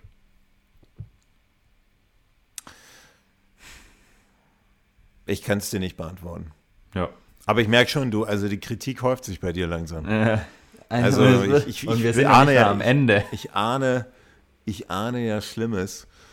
Ja. Ähm, auf, wenn wir aufs Fazit kommen, wir haben ja noch eine halbe Stunde. Oh, eine halbe Stunde, das ist ganz schön lang, ne? Wir haben jetzt noch eine halbe Stunde Film. Film, die eigentlich. Ja. Aber die, die, die ist schnell erzählt. Wir kommen jetzt in die Kommandozentrale, die Set-Design-mäßig top ist, die mir wirklich sehr, Wahnsinn, sehr gut ja. gefilmt. wo wir nochmal so ein bisschen die Hintergrundstory von Drax Plan hören, was er vorhat. Also er will, haben wir ja schon be, ähm, besprochen, dass er die Menschheit ausrotten will mit diesem Gift und dann eben eine neue Rasse gründen möchte mit sehr ausgewählten Menschen. Die wir ja schon und, so ein bisschen sehen, ne? Bei, als in diesem. Genau. Die, die, diese, diese hübschen Mädels da und so, also komischerweise und, genau, keine Männer. ihre, ja, aber es sind, genau, die Mädels hat man schon gesehen, die Männer sind dann spätestens da an Bord von den Moonrakern. Das ist immer paarweise, also immer ein Mann, eine Frau, die zufälligerweise fast genau gleich aussehen. Ähm, also es ist natürlich beabsichtigt von Tracks. Und aber trotzdem einem Schönheitsideal. Ja, aber er wird ja trotzdem, er wird ja trotzdem auch immer so ein bisschen als Nazi hm. ähm, äh, quasi wird ihm ja so ein bisschen im, im gesamten Film unterstellt. Dann ist aber, gibt es aber diese Frauen, haben sich dann die Produzenten nicht getraut. Ne? Dann, also Frauen, das ja, ist ja auch eine asiatische, genau. genau, dunkelhäutige. Also da ist dann alle, alles in der Mischung dabei, aber eben halt immer paar Weiße gleich. Ne? Also jetzt nicht irgendwie eine dunkelhäutige Frau und ein ein weißer Mann, sondern es ist dann dunkel, dunkel oder asiatisch, asiatisch. Zumindest ist mir so mhm. aufgefallen. Und es ist halt dieses Schönheitsideal, das er verfolgt und das wird ja dann auch später noch ähm, eine wichtige Info für, für Beiser. Jedenfalls will Drax sie dann, also Bond und Goodhead, Drax will die beiden dann endgültig loswerden und steckt sie quasi in, in den, den Tunnel oder in dieses Feuerauffang-Ding von der Rakete, vom Raketenstart, wo sie verbrennen sollen. Sie können sich dann befreien durch ein kleines Uhren-Gadget. Auch da finde ich das Set-Design mega cool mit diesem Konferenzraum, der da unten noch drin ist, wo dann diese Stühle einfahren und diese Tische wegklappen. Finde ich sehr, sehr gelungen. Und es geht mir dann ein bisschen zu schnell. Das macht dann manchmal ein bisschen, also ich habe das Gefühl, so innerhalb von, von 30 Sekunden, eine Minute Filmzeit sind die da unten raus und sitzen schon als Piloten dann von Moonraker 6 am, am, am Steuer. Wo ich mir denke, so, okay, das, das ging jetzt relativ einfach und schnell. Ja, hast du recht, hast du recht. Und also, ja, das finde ich ein bisschen. Also man schade, sieht die ja da schon noch reinlaufen, ne? Ja, na klar, aber, man sieht die da reinlaufen ja. und so ein bisschen wegfliehen, aber das ist irgendwie alles so schnell, schnell. Und weiß nicht, ob man das noch irgendwie ein bisschen spannender machen hätte können. Klar, man musste auch auf die Zeit gucken, aber vielleicht hätte man dann einfach irgendwie eine andere Szene kürzer machen können. Und dann sitzen die beiden eben bei Moonraker 6 am Steuer und fliegen ins Weltall. Und man sieht da gleich, ähm, verglichen jetzt mit Man lebt nur zweimal, wir sind, wir sind jetzt äh, ungefähr, ja, genau zehn Jahre später. Also die, die Weltraumaufnahmen sind etwas ja, besser geworden. Ja, deutlich. Also zumindest die von, diesen, von dieser Raumstation und von den, von, auch von den Starts von den Moonrakern, von den, von den Raketen, die sind nicht super gut. Aber da fand ich zum Beispiel das oh, Screen in Ordnung. Also, also wenn du dir so einen alten Star Wars anguckst, da sind die jetzt auch, jetzt werden mich wahrscheinlich wieder alle, äh, wahrscheinlich so ein paar Zuhörer, die Star Wars toll finden, köpfen, aber ich finde, dieser Film steht in den Aufnahmen Star Wars nichts. Genau, nichts ja, genau, nach. das also, meine ich ja. Also die, die Startsequenzen, wo man so sieht, wie die da hinter den Bergen hochkommen, von den Dimensionen ein bisschen unrealistisch, aber so vom, vom Stil her nicht so schlecht, wie viele andere sehen in diesem Film mit Greenscreen. Also die haben halt mit ganz kleinen Modellen gearbeitet, Hintergrund, schwa äh, schwarze, schwarze Decke. Ich habe mal so ein Making-of gesehen äh, also von Star Wars, wie die das gemacht haben. Und das sind echt nur ganz kleine Modelle, mit denen die da mit so, mit so unsichtbaren mhm. Fäden so rumfliegen ja. und dann natürlich mit der Musik und dann ähm, ja, langsamer drehen und so weiter. Und ja. das ist, und dann noch mit ein bisschen Schatten arbeiten, mit, mit also vor allem, da, da gibt es ja auch noch äh, Blade Runner. Ist ja auch nochmal ein Beispiel, wie die dann mit so kleinen Glühlampen im Hintergrund, wie die die Sterne quasi mhm. visualisieren sollen, arbeiten. Das ist echt interessant. Und solche, solche Weltraumaufnahmen, das ist gar nicht so leicht, sowas, sowas, ja. sowas, so, sowas zu machen, weil das eben, ja. man muss ja nicht, nicht, nicht zu sehr ins Detail gehen, aber man, dadurch, dass da natürlich andere Geschwindigkeiten sind durch die Gravi Gravitation und diese, diese ganzen Modelle, das ist schon nicht leicht. Und ich finde, dieser, die machen das hier echt ganz gut, ja. Ja, also gerade von, also die Außenaufnahmen von der Raumstation, ähm, die man dann sieht, finde ich, finde ich auch ganz gelogen. Also da ist es dann auch nicht so auffällig, dass es nicht, nicht echt ist. Ähm, was so ein bisschen widerspricht zu dem, was bisher im Film zu sehen war. Und auch die Raumstation an sich, also innen drin, ist so ein klassisches ähm, James Bond-Design, finde ich auch wieder. Große Halle, wie wir sie auch schon bei Spion, der mich liebte, hatte oder bei, ähm, bei den Ninjas im Vulkan innen drin, den Krater mit bei Blofeld. Wieder eine große Halle, wo quasi alle gesammelt werden, wo es dann wieder auch zu einem Kampf kommt. Ähm, also hier, Genau. hier gefällt mir vor allem auf äh, äh, Drax, der wirkt einfach da auch blass irgendwie. Also auch trotz, ja. trotz seines teuflischen Plans und trotz seiner ganzen Vorgeschichte jetzt, die wir jetzt in dem Film haben, wie er James Bond jagt. Ich finde, er gehört insgesamt doch zu den echt schwächeren Bond-Bösewichten. einfach dieser, der Schauspieler. Ich finde einfach den, also vergleicht ihn mal mit dem Stromberg oder mit dem Blofeld von, Tel- äh, von, von äh, Donald Pleasance oder der Telly Salavas aus Im Geheimnis ihrer Majestät. ja. Das sind richtige Charakter, also richtige Charaktere.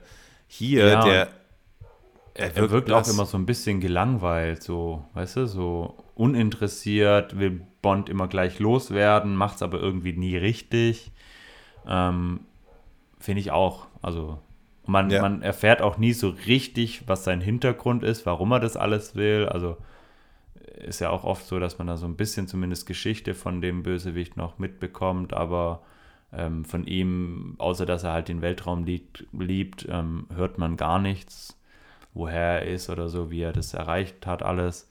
Also bleibt er tatsächlich sehr, sehr blass. Es gibt so ein, zwei Szenen am Anfang vom Film, gerade mit den Hunden, wo er so ein bisschen ähm, guten Charakter ähm, abbekommt, aber da bleibt es eben leider sehr, sehr blass. Und die Mission von Bond und ähm, Goodwill ist es dann, oder Goodhead ist es dann, erstmal diese Station sichtbar zu machen, weil die gar nicht auf dem Radar ist und deswegen auch niemand weiß, dass diese Raumstation existiert und sie müssen dann das Gerät finden, was quasi verhindert, dass diese Station auf den Radarschirm von allen angezeigt wird. Schaffen sie dann auch relativ einfach. Und man sieht dann noch kurz die Verteidigungsministerien von Großbritannien und dann auch von der Sowjetunion, wie sie sich kurz besprechen und dann entscheiden, auch eine eigene, ein eigenes Space Shuttle bemannt hochzuschießen, um da mal nach dem Rechten zu schauen. Und das passiert dann auch alles relativ schnell im Film. Und ähm, ja, die, so kommt dann diese, diese, diese, dieser zweite, dieses Space Shuttle von den, Groß von den Briten kommt dann hochgeflogen.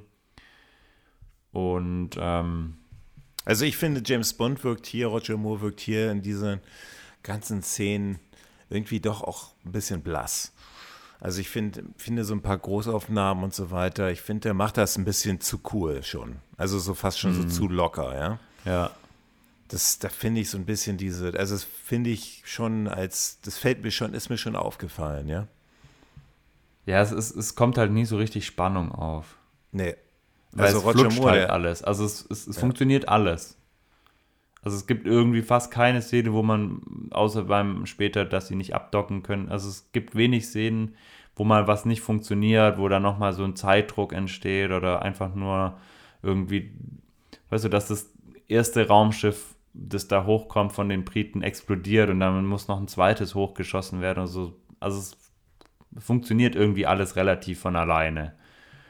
Und Diese- James diese- Bond und Goodhead müssen eigentlich gar nicht viel machen, damit das hier alles scheitert. ja, weil dann gibt es eben diese, eine, eine Weltraumschlacht. Ja, und Mit- das ist für mich Figu- persönlich der absolute Tiefpunkt von dem Film. Ähm, ich habe auch mal gelesen, gelesen oder ich habe gelesen, dass die, dass die Laserkanonen äh, aus, aus ähm, Föhnen, also aus einem Haarföhn gebaut worden sind teilweise. Ja, gut, das ist ja, ja gut, da gibt es ja viele. Und Aber ja. Ja, also diese Szene, wo man dann quasi die Totale sieht, wo dann einmal die Männer aus oder die, die, die Kämpfer aus diesem Space Shuttle aussteigen und einmal aus dieser Raumstation und dann sieht man da so Pünktchen aufeinander auf so einem schwarzen Ding aufeinander zugehen in der Totalen, wo man natürlich nichts erkennt. fand ich so ein bisschen so, okay, das ist jetzt echt schlecht. Und auch diese ganze Kampfszene ist einfach zu übertrieben, zu sehr Star Wars. Du siehst halt, unrealistisch. Die ist, die ist, tatsächlich nicht gut gemacht. Du siehst vor allem, wie die deutlich genau. diese, diese, Figuren sehen alle gleich aus, weil die einfach auch einfach ja. einheitliche Figuren, die haben ja so, so eine Actionfiguren genommen, die sie an so Fäden gehängt haben. Und die haben sie genau. einfach so mit, wie so ein Puppenspiel, einfach so ja. da rumschwören lassen. Genau, und so sieht es auch aus. ja, genau. Und also so und richtig die, undynamisch. Auch die Lasereffekte sind einfach nicht gut. Und ich fange jetzt, also die Sound zu sagen, so, ja, ich fange jetzt erst Sounddesign, biu, biu, biu, hört sich alles yeah. gleich an, überhaupt keine yeah. Variation. Ja, und ich fange jetzt auch nicht davon an, dass, dass ich sage, okay, ähm, ich finde, bei James Bond sollte man keinen Laserkampf haben. Ähm, ich glaube, das ist tatsächlich was, das ist einfach Geschmackssache. Ich bin jetzt auch nicht der Star Wars-Fan. Ähm, deswegen. Aber bei Star Wars, die haben das deutlich, Star Wars hat das deutlich besser hinbekommen. Die haben ja auch ja. so eine Verfolgungsjagden und die haben ja auch solche ja. Szenen. Die sind deutlich dynamischer und machen deutlich mehr Spaß zu gucken. Du merkst hier richtig, dass dieses Team irgendwie, dieses, die hatten überhaupt keine Erfahrung, wie man so eine mhm. dynamische äh, Szene dreht. Und auch John Barry hört man im Hintergrund. Ist ein, zwar ein toller Score. Ich finde, wie immer, auch der John Barry hat es diesmal wieder sehr gut gemacht. Aber, aber es ist nicht sein bester. Ist nicht sein bester. Und er hat natürlich alles. Ähm, er hat natürlich diese, diese Dynamik auch ein bisschen aus seinem Score rausgenommen, weil du natürlich im Weltraum weniger Bewegung hast, ja. Und mhm. das macht ja Weltraumszenen auch immer so schwierig zu drehen, weil du halt keine, keine Echtzeit hast durch ja. die Gravitation. Und du musst halt, und dadurch, das hört man den Score halt an, so ein bisschen träger alles, trotzdem interessante Melodien.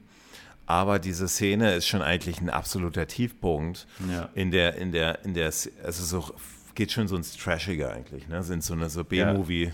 Ja. Ähm, ja, also ist für mich tatsächlich mit einem anderen Film, der noch weit entfernt ist, die wenn nicht sogar die schlechteste Szene in allen James Bond-Filmen. Oh, wow. Ja, da gehst also echt mal. Ich, ich finde es ganz, ganz, ganz furchtbar. Der Kampf verlagert sich dann irgendwann nach drinnen in diese Raumstation. Da wird es dann ein bisschen, bisschen angenehmer, ein bisschen besser zu gucken. Bond trifft dann auch nochmal auf Drax. Auch der Tod von Drax relativ unspektakulär. Er möchte James Bond erschießen. James Bond äh, macht sich seiner Handgelenkspistole, sage ich mal, wieder, ähm, macht da wieder Gebrauch von und schickt ihn dann ins Weltall. Und damit ist dann eigentlich auf dieser Station so gut wie alles erledigt. Die fliegt dann noch in der Luft, wie es so üblich ist. Und ähm, es sind ja noch diese, ah genau, was wichtig ist, diese, diese runden Teile mit diesem Gift, da wurden schon drei Kugeln ab, abgeschossen und das ist jetzt natürlich die letzte Mission, ist, diese drei Kugeln wie in so einem, irgendwie so einem, aufzuhalten. Wie in so einem Computerspiel, ne? Ist das genau. gemacht, ja. Und dann finden sie heraus, oder dann fällt ihnen ein, dass ähm, zufälligerweise auf Moonraker 5, also auf dem Raumschiff von Drax, auch ein Laser ist, steigen in dieses, in dieses, in dieses Raumschiff ein. Dann sieht man eben diese vorhin schon angesprochene Szene zwischen Beißer und Dolly, wo sie sich so heben und finden in diesen Total in diesen, schlimm. Ding, genau. Also wo das man ist dann so denkt so, okay, die Spannung ist jetzt schon wieder raus. Und dann machen die noch Dirty Dance in Hebelfiguren und machen dann noch ihr Sektpicknick, winken dann noch James Bond zum Abschied. Beißer wird übrigens äh, auf die andere Seite gezogen, weil ähm, Drax quasi sagt, äh, nur Ideale, also nur Schönheitsideale werden überleben und Beißer dann checkt, oh, er ist einer, der dann sterben muss. Deswegen ändert er dann, dann seine Meinung relativ schnell. Ja, das ja, ist halt, das ist halt eine schnulzige halt, Szene. Es ist eine klassische Analogie zu dem Star Wars 6, das haben die, äh, zu dem ja, Star Wars 6, das haben die absichtlich gemacht. Das ist dieses mhm. Bösewicht, äh, so kurz vor dem Finale oder im Finale wechselt die Seiten. Okay. Das haben sie absichtlich gemacht. Also es okay. ist einfach eine, ist einfach eine billige Kopie von Star Wars. Und das ist eigentlich dies, was man dem ganzen Film vorwerfen kann. Ja. Die wollten eigentlich mit In tödlicher Mission fortfahren. Ähm, ist ja unser nächster Film. Und eigentlich ist es auf Teufel komm raus, müssen wir jetzt irgendwie auf diese Star Wars-Welle aufspringen. Und das merkt man halt dem Film, diesem Drehbuch einfach auch an, so, ne? Hm. Das ist einfach, also wir haben diese Analogien, also wir haben ja vorhin noch diese, die Endszene mit dem, äh, das ist ja genau dasselbe wie bei Spion, der mich liebte, ähm, wo James Bond dann wieder auf der Raumstation dann mit der äh, ähm, äh, ähm, mit der mit der äh, Goodhead. mit der Goodhead schläft ja.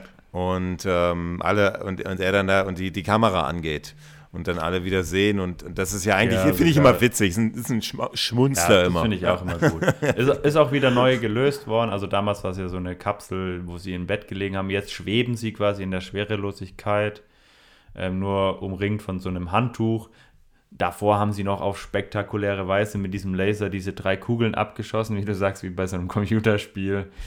Und ähm, James Bond sieht dann die Kamera, schaltet es ab und dann ist der Film Gott sei Dank zu Ende. Wir, wir, haben ja noch, also ich muss aber noch mal erwähnen, ich finde diese Abschluss, ich finde das immer ganz gut, wie sie immer so eine Variation von der Titelmelodie noch mal in die, in die, in den Abschluss, in die Credits setzen.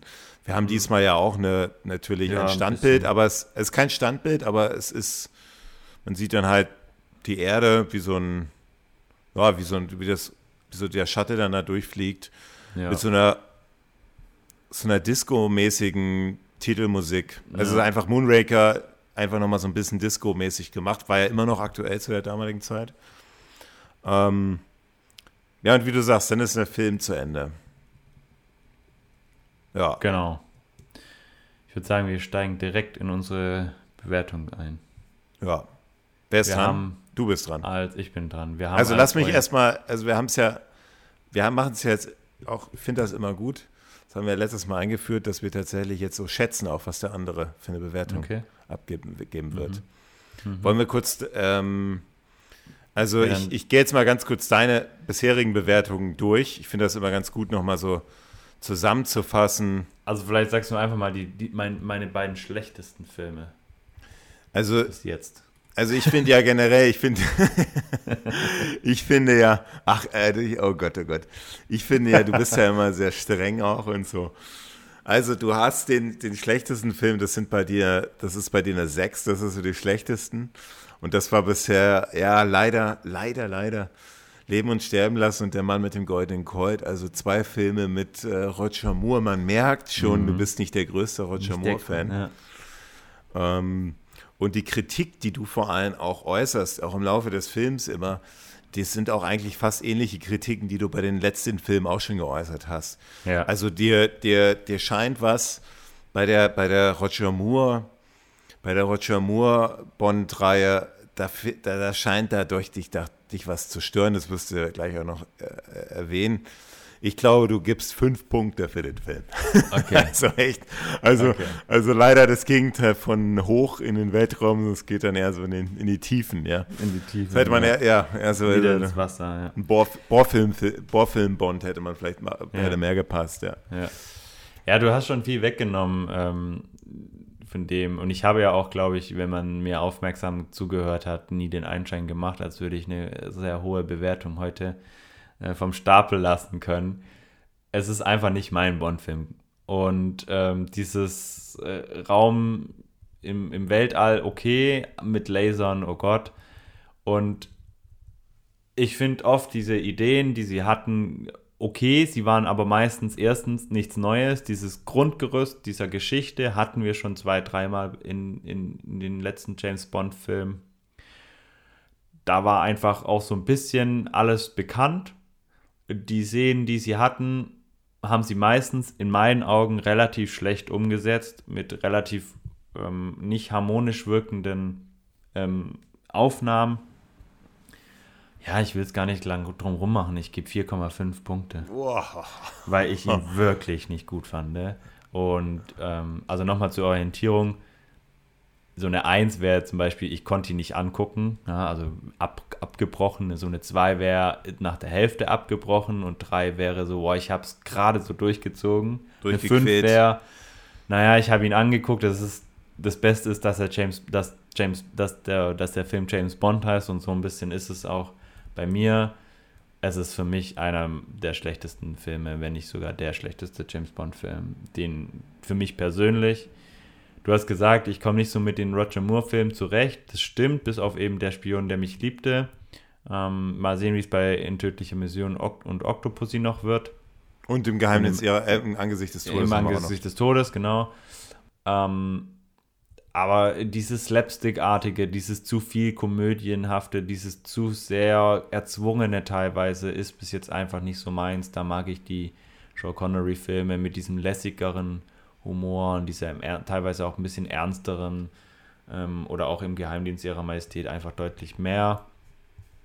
Und ja, ich, ich werde gar nicht mehr lang drum, drum, drum reden. Ich fand es einfach nicht gut. Vielleicht hätte man, wenn man den Score noch ein bisschen höher mit in die Wertung reinfließen lässt, auch eine 5 geben können. Ähm, die Titelsequenz war gut, die Pre-Title-Sequenz war fast gut, also war fast sehr gut, sage ich mal so, war gut. Ähm, wurde am Ende wieder ein bisschen kaputt gemacht, haben wir ja drüber gesprochen. Ja, deswegen 4,5 bis 5 ähm, meine Wertung. Okay. Was glaubst du, was ich, was ich geben werde? Also du wirst auf jeden Fall wieder besser bewerten als ich. Das, da bin ich mir schon sicher. Dein schlechtest bewertester Film war bis jetzt auch Leben und Sterben lassen mit 6,5 geheimen Akten. Streng geheimen Akten. Mhm. Bei Moonraker streng geheim heute. Aber ich glaube auch, dass, dir, dass er dir nicht so gut gefallen hat. Ich schätze dich so auf zwischen 6 und 7. Also ich sag mal 6,5. Okay. Also ich habe es ja eben schon erwähnt bei diesem Film, das ist so auf Teufel komm raus, äh, müssen wir jetzt auf die, die, Weltraumwelle aufspringen. Ähm, und dadurch ist einfach das Drehbuch nicht so ganz, es ist schon so ein bisschen, also eigentlich eine, eine, äh, von der Geschichte hatten wir das ja schon ein paar Mal, ne? so Menschheit ausradieren, neue, neue Rasse äh, etablieren. Ähm, das hatten wir ja schon ein paar Mal. So, und jetzt einfach dasselbe, nur aus dem, ich meine, wir hatten natürlich schon ein bisschen Weltraum, zuvor, aber irgendwie das passte nicht so ganz. Mhm. Ich fand gut diese ganzen, ich finde diese, das ist, also ich finde da schon einige James Bond Elemente, deswegen würde ich nicht so schlecht bewerten wie du, die sind einfach da und die hat auch dieser Film gelöst und, und gut gelöst. Das ist einmal ähm, John Barry Score, der wirklich auch gut ist, ist nicht sein bester, aber es ist ein guter. Du hast mhm. äh, Rio de Janeiro exotisch, du hast Venedig ist exotisch. Ähm, die, die, einen guten Titelsong, ja, also das sind, und dann hast du einen Handlanger, auch wenn die es diesmal total mit dieser Freundin total vermasselt haben, aber du hast mhm. immerhin noch Beißer drin. Roger Moore wirkt jetzt auch nicht mehr so, also hast du gemerkt, der ist so ein bisschen müde, also wirkt irgendwie so leicht müde. Bisschen muffige Herrenwitze hier und da. Ja. Ähm, also so richtig schlecht fand ich den jetzt nicht, ja. Also so wie du, 4, 5, das finde ich schon echt unterirdisch. Aber, aber es ist jetzt auch jetzt nicht sein. Ich find, also äh, ich, ich finde diese Verfolgungsjagd, da fand ich gut und so mit also Drehbuch, ah, die Schauspieler, Bond Girl war jetzt auch jetzt nicht verglichen mit anderen, war doch ein bisschen. War, sie, war gut, sie war nett, aber auch nicht mehr. Also ich gebe sechs Punkte einfach. Also das ist jetzt okay. tatsächlich mein schlechtester. Auch dein schlechtester. Ja. ja, aber also jetzt muss man natürlich auch immer gucken, ne? jetzt 6-5 ist der nächstbeste Leben und Sterben lassen. Da war einfach Roger Moore deutlich, äh, deutlich vitaler gewirkt. Ja, der, der, der hatte zwar auch viele Fehl, also der hatte auch viele Sachen, die man kritisieren kann, aber da kam noch ein bisschen mehr Bond-Feeling bei rüber, auch bei der Mann mit dem goldenen Colt irgendwie. Da war der, da war die Story ein bisschen bisschen anders, ein bisschen erfrischender auch. Ja? Nicht immer dieses, ja, einer möchte alle töten und dann was Neues erschaffen. Und am Ende haben wir einen riesen Showkampf. Das war bei der Mann mit dem goldenen Colt äh, ein bisschen, ein bisschen anders. Deswegen, ja, hat da Moonraker leider ein bisschen viel falsch gemacht. Hm. Gut, also sechs Punkte und 4,5. Also ähm, was, was meint ihr? Ja? Wie viele Punkte, wie viele streng geheime Akten würd, würdet ihr geben? Genau, schreibt es uns bei Instagram. In das könnt ihr auch verbinden. Ihr nehmt, da, ihr nehmt da auch gleichzeitig dann am Gewinnspiel teil für ein genau. handsigniertes, personalisiertes George Lazenby. Macht da unbedingt mit. Hört nochmal in die Podcast-Folge rein, wo es um das Gewinnspiel geht. Die heißt Gewinnspielfolge. Könnt ihr nicht übersehen. Und dann könnt ihr das gewinnen. Dann sind wir auch fast am Ende. Wir machen noch die Bond of the Weeks und dann verabschieden wir uns schon, oder? Ja, würde ich sagen. Also ich, ich, ich, ich muss jetzt noch mal einmal reinschieben, bevor wir uns verabschieden, wie wurde der Film tatsächlich bewertet von, nicht nur von uns, sondern so von allgemein. Ah, stimmt, das, ja. Und tatsächlich war, Ru war, war, war Moonraker äh, der erfolgreichste Film im Jahr 1979 vom Einspielergebnis, mhm. also über, über 200 Millionen US-Dollar. Und das war der bis dahin erfolgreichste James Bond-Film bis Golden okay. Eye, ne? 95. Krass. Und ja, also, also ich kann mir vorstellen, dass tatsächlich die. Ja, das war halt Star Wars wahrscheinlich. Genau, so dass das Star aufgegangen Wars hat da halt gezogen, ja. Da, die Rechnung ist aufgegangen. Also die, ja. diese, die, da war dieses Star Wars Palace losgebrochen. Damals kamen noch nicht viele James, äh, Star Wars Filme raus und jetzt ein anderer Weltraumfilm, James Bond.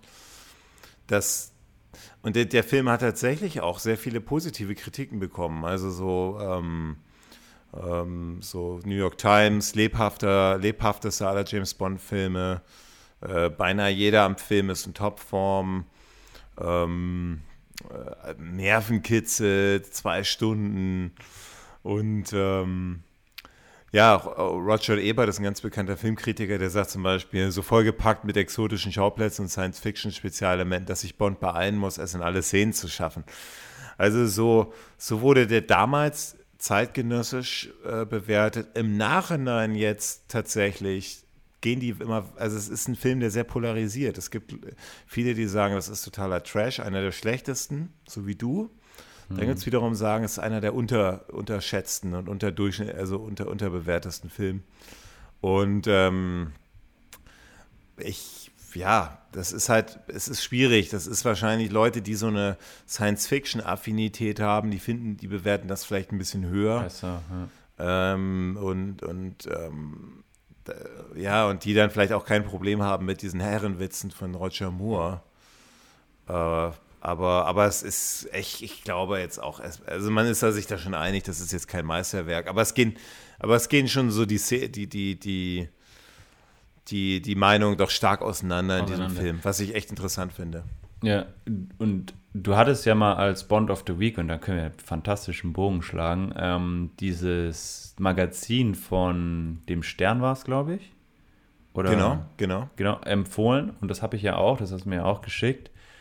Und ähm, wenn ich mich recht erinnere, ich habe es jetzt nicht neben mir liegen, haben die von, also die haben eine Wertung von 1 bis 5, haben die da dreieinhalb oder sogar vier gegeben, also relativ gut bewertet auch.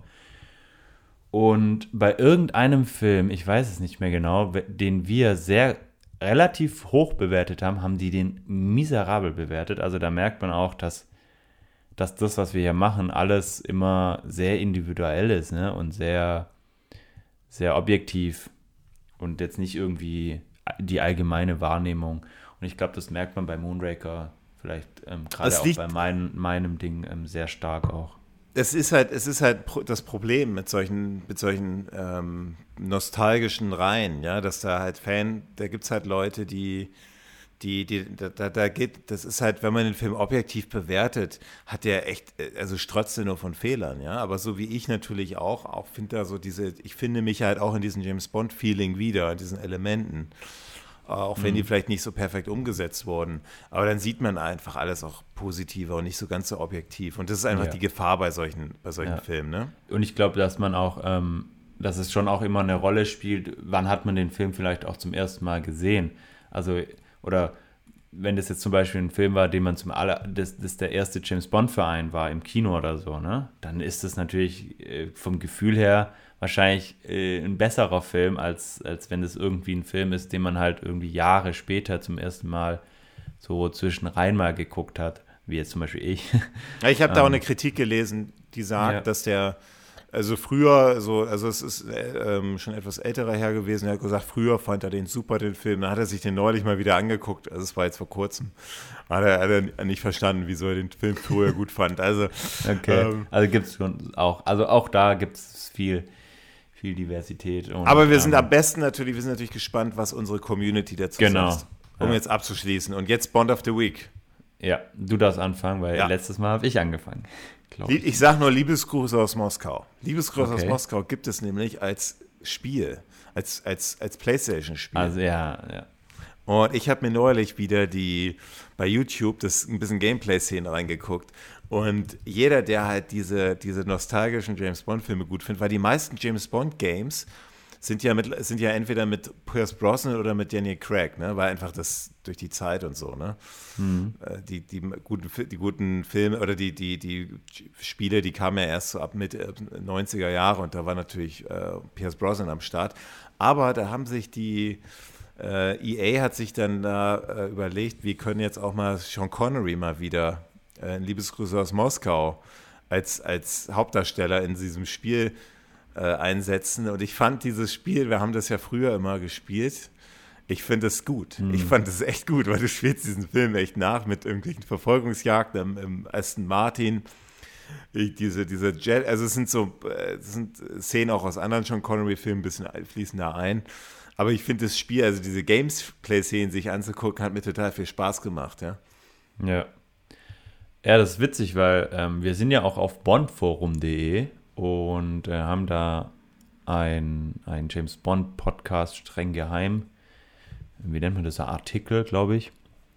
Und äh, da hat uns tatsächlich der Daniel, Daniel Dalton, ob das wohl sein echter Name ist, ähm, geschrieben, der, der uns auch gerne, glaube ich, hört und ähm, hat uns gefragt, ob wir damals auch immer ähm, Videospiele gespielt haben. Er hat vor allem James Bond Alles oder Nichts gespielt. Ja, kenne ich auch noch, ja, ja. Und äh, ich habe ihm dann ge geantwortet, dass äh, wir dann eher, also am meisten Liebesgrüße aus Moskau gespielt haben und er hat dann gemeint, ah ja, Liebesgrüße aus Moskau ist auch sein zweitliebstes Game. Und, und wir, haben, ähm, wir haben ja auch noch gespielt, ähm, Go, äh, nicht Golden Eye. Golden Eye. Doch. Oh, hieß, hieß das Golden Eye? Ja. Ich glaube, es hieß Golden Eye, ja. Da konntest also, da du können wir auf jeden Fall auch mal, wenn wir durch sind mit den Filmbesprechungen, ja. dann machen wir auf jeden Fall auch mal. Also was ich bei Golden Eye, ein Punkt noch zu Golden Eye, diese Splitscreen-Kämpfe, wo du, da, da kannst du ja diese ganzen Bösewichte aus, also Oddjob und, und Scaramanga und sowas auswählen, gegen die du kämpfst.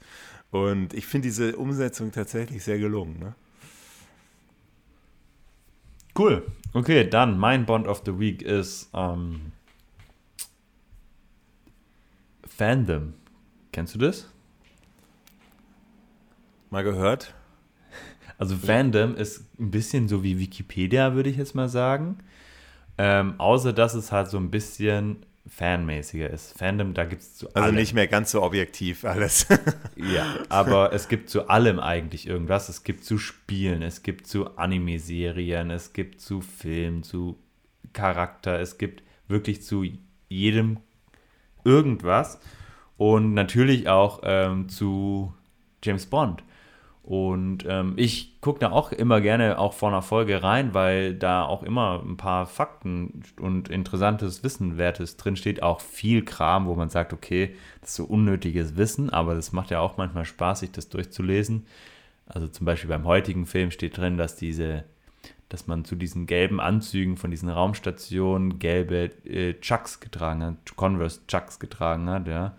Äh, ist also so ein Wissen, wo man sich denkt, so ja, okay, muss ich jetzt nicht unbedingt haben, aber es ist auf jeden Fall ganz interessant. Und ähm, einfach mal auf Fandom gehen, fandom.com und dann kann man da seinen, seinen Film eingeben oder seine Figur, die man da, da haben möchte, zum Beispiel Moonraker. Gibt es dann auch eins Moonraker zum Roman und eins zum Film. dann einfach mal ein bisschen stöbern und Interessant. unnützes Wissen aneignen. Super, probiere ich Macht gleich auf aus. jeden Fall Spaß. Probiere ich gleich aus, ja. Dann sind wir durch. Genau. Mit, dem heutigen, mit der heutigen Episode. Von, mit der streng geheimen Episode. Der streng geheimen Episode. Ja, leider, leider jetzt nicht so, so ein spaßiger Film. Äh, was mich auch mal interessieren würde, jetzt mal können wir mal in einem Jahr oder sowas machen, mal die Auswertung unserer, unserer Hörerschaft. Wie viele, wie viele ähm, welche Folge von uns angehört haben. Und, und du hast, wir haben mhm. ja da schon so leichte Indizien. Und du hast, du hast ja gesagt, dass im Geheimnis ihrer Majestät tatsächlich bisher sehr viele, also die meisten Hörer hatte. Hat sich das verändert? Hast du da irgendwelche neuen Zahlen? Äh, ja, Feuerball ist mittlerweile ein bisschen erfolgreich, ja? Okay, okay, Feuerball, ähm, interessant. Von den neuen Folgen ist natürlich jetzt ein bisschen, also es ist natürlich immer schwierig, weil Feuerball gibt es natürlich, ist ja schon länger online ähm, als die anderen von den neuen Folgen. Ähm, die würde ich jetzt einfach mal noch rauslassen. Aber von den älteren Folgen ist es Feuerball. Okay. Super. Dann verabschieden wir uns. Ähm, genau. Und jetzt gehen, uns. gehen jetzt in unsere streng geheime Mittagspause. für, für, mich ist jetzt äh, Feier, also für ja. mich ist jetzt eher Abendpause. Okay. Und äh, wir hören uns dann am 27. wieder. So am 27. Juni hören wir uns wieder dann mit in tödlicher Mission. For Your Eyes Only. Und wie immer Musik ab. Ab. Ciao.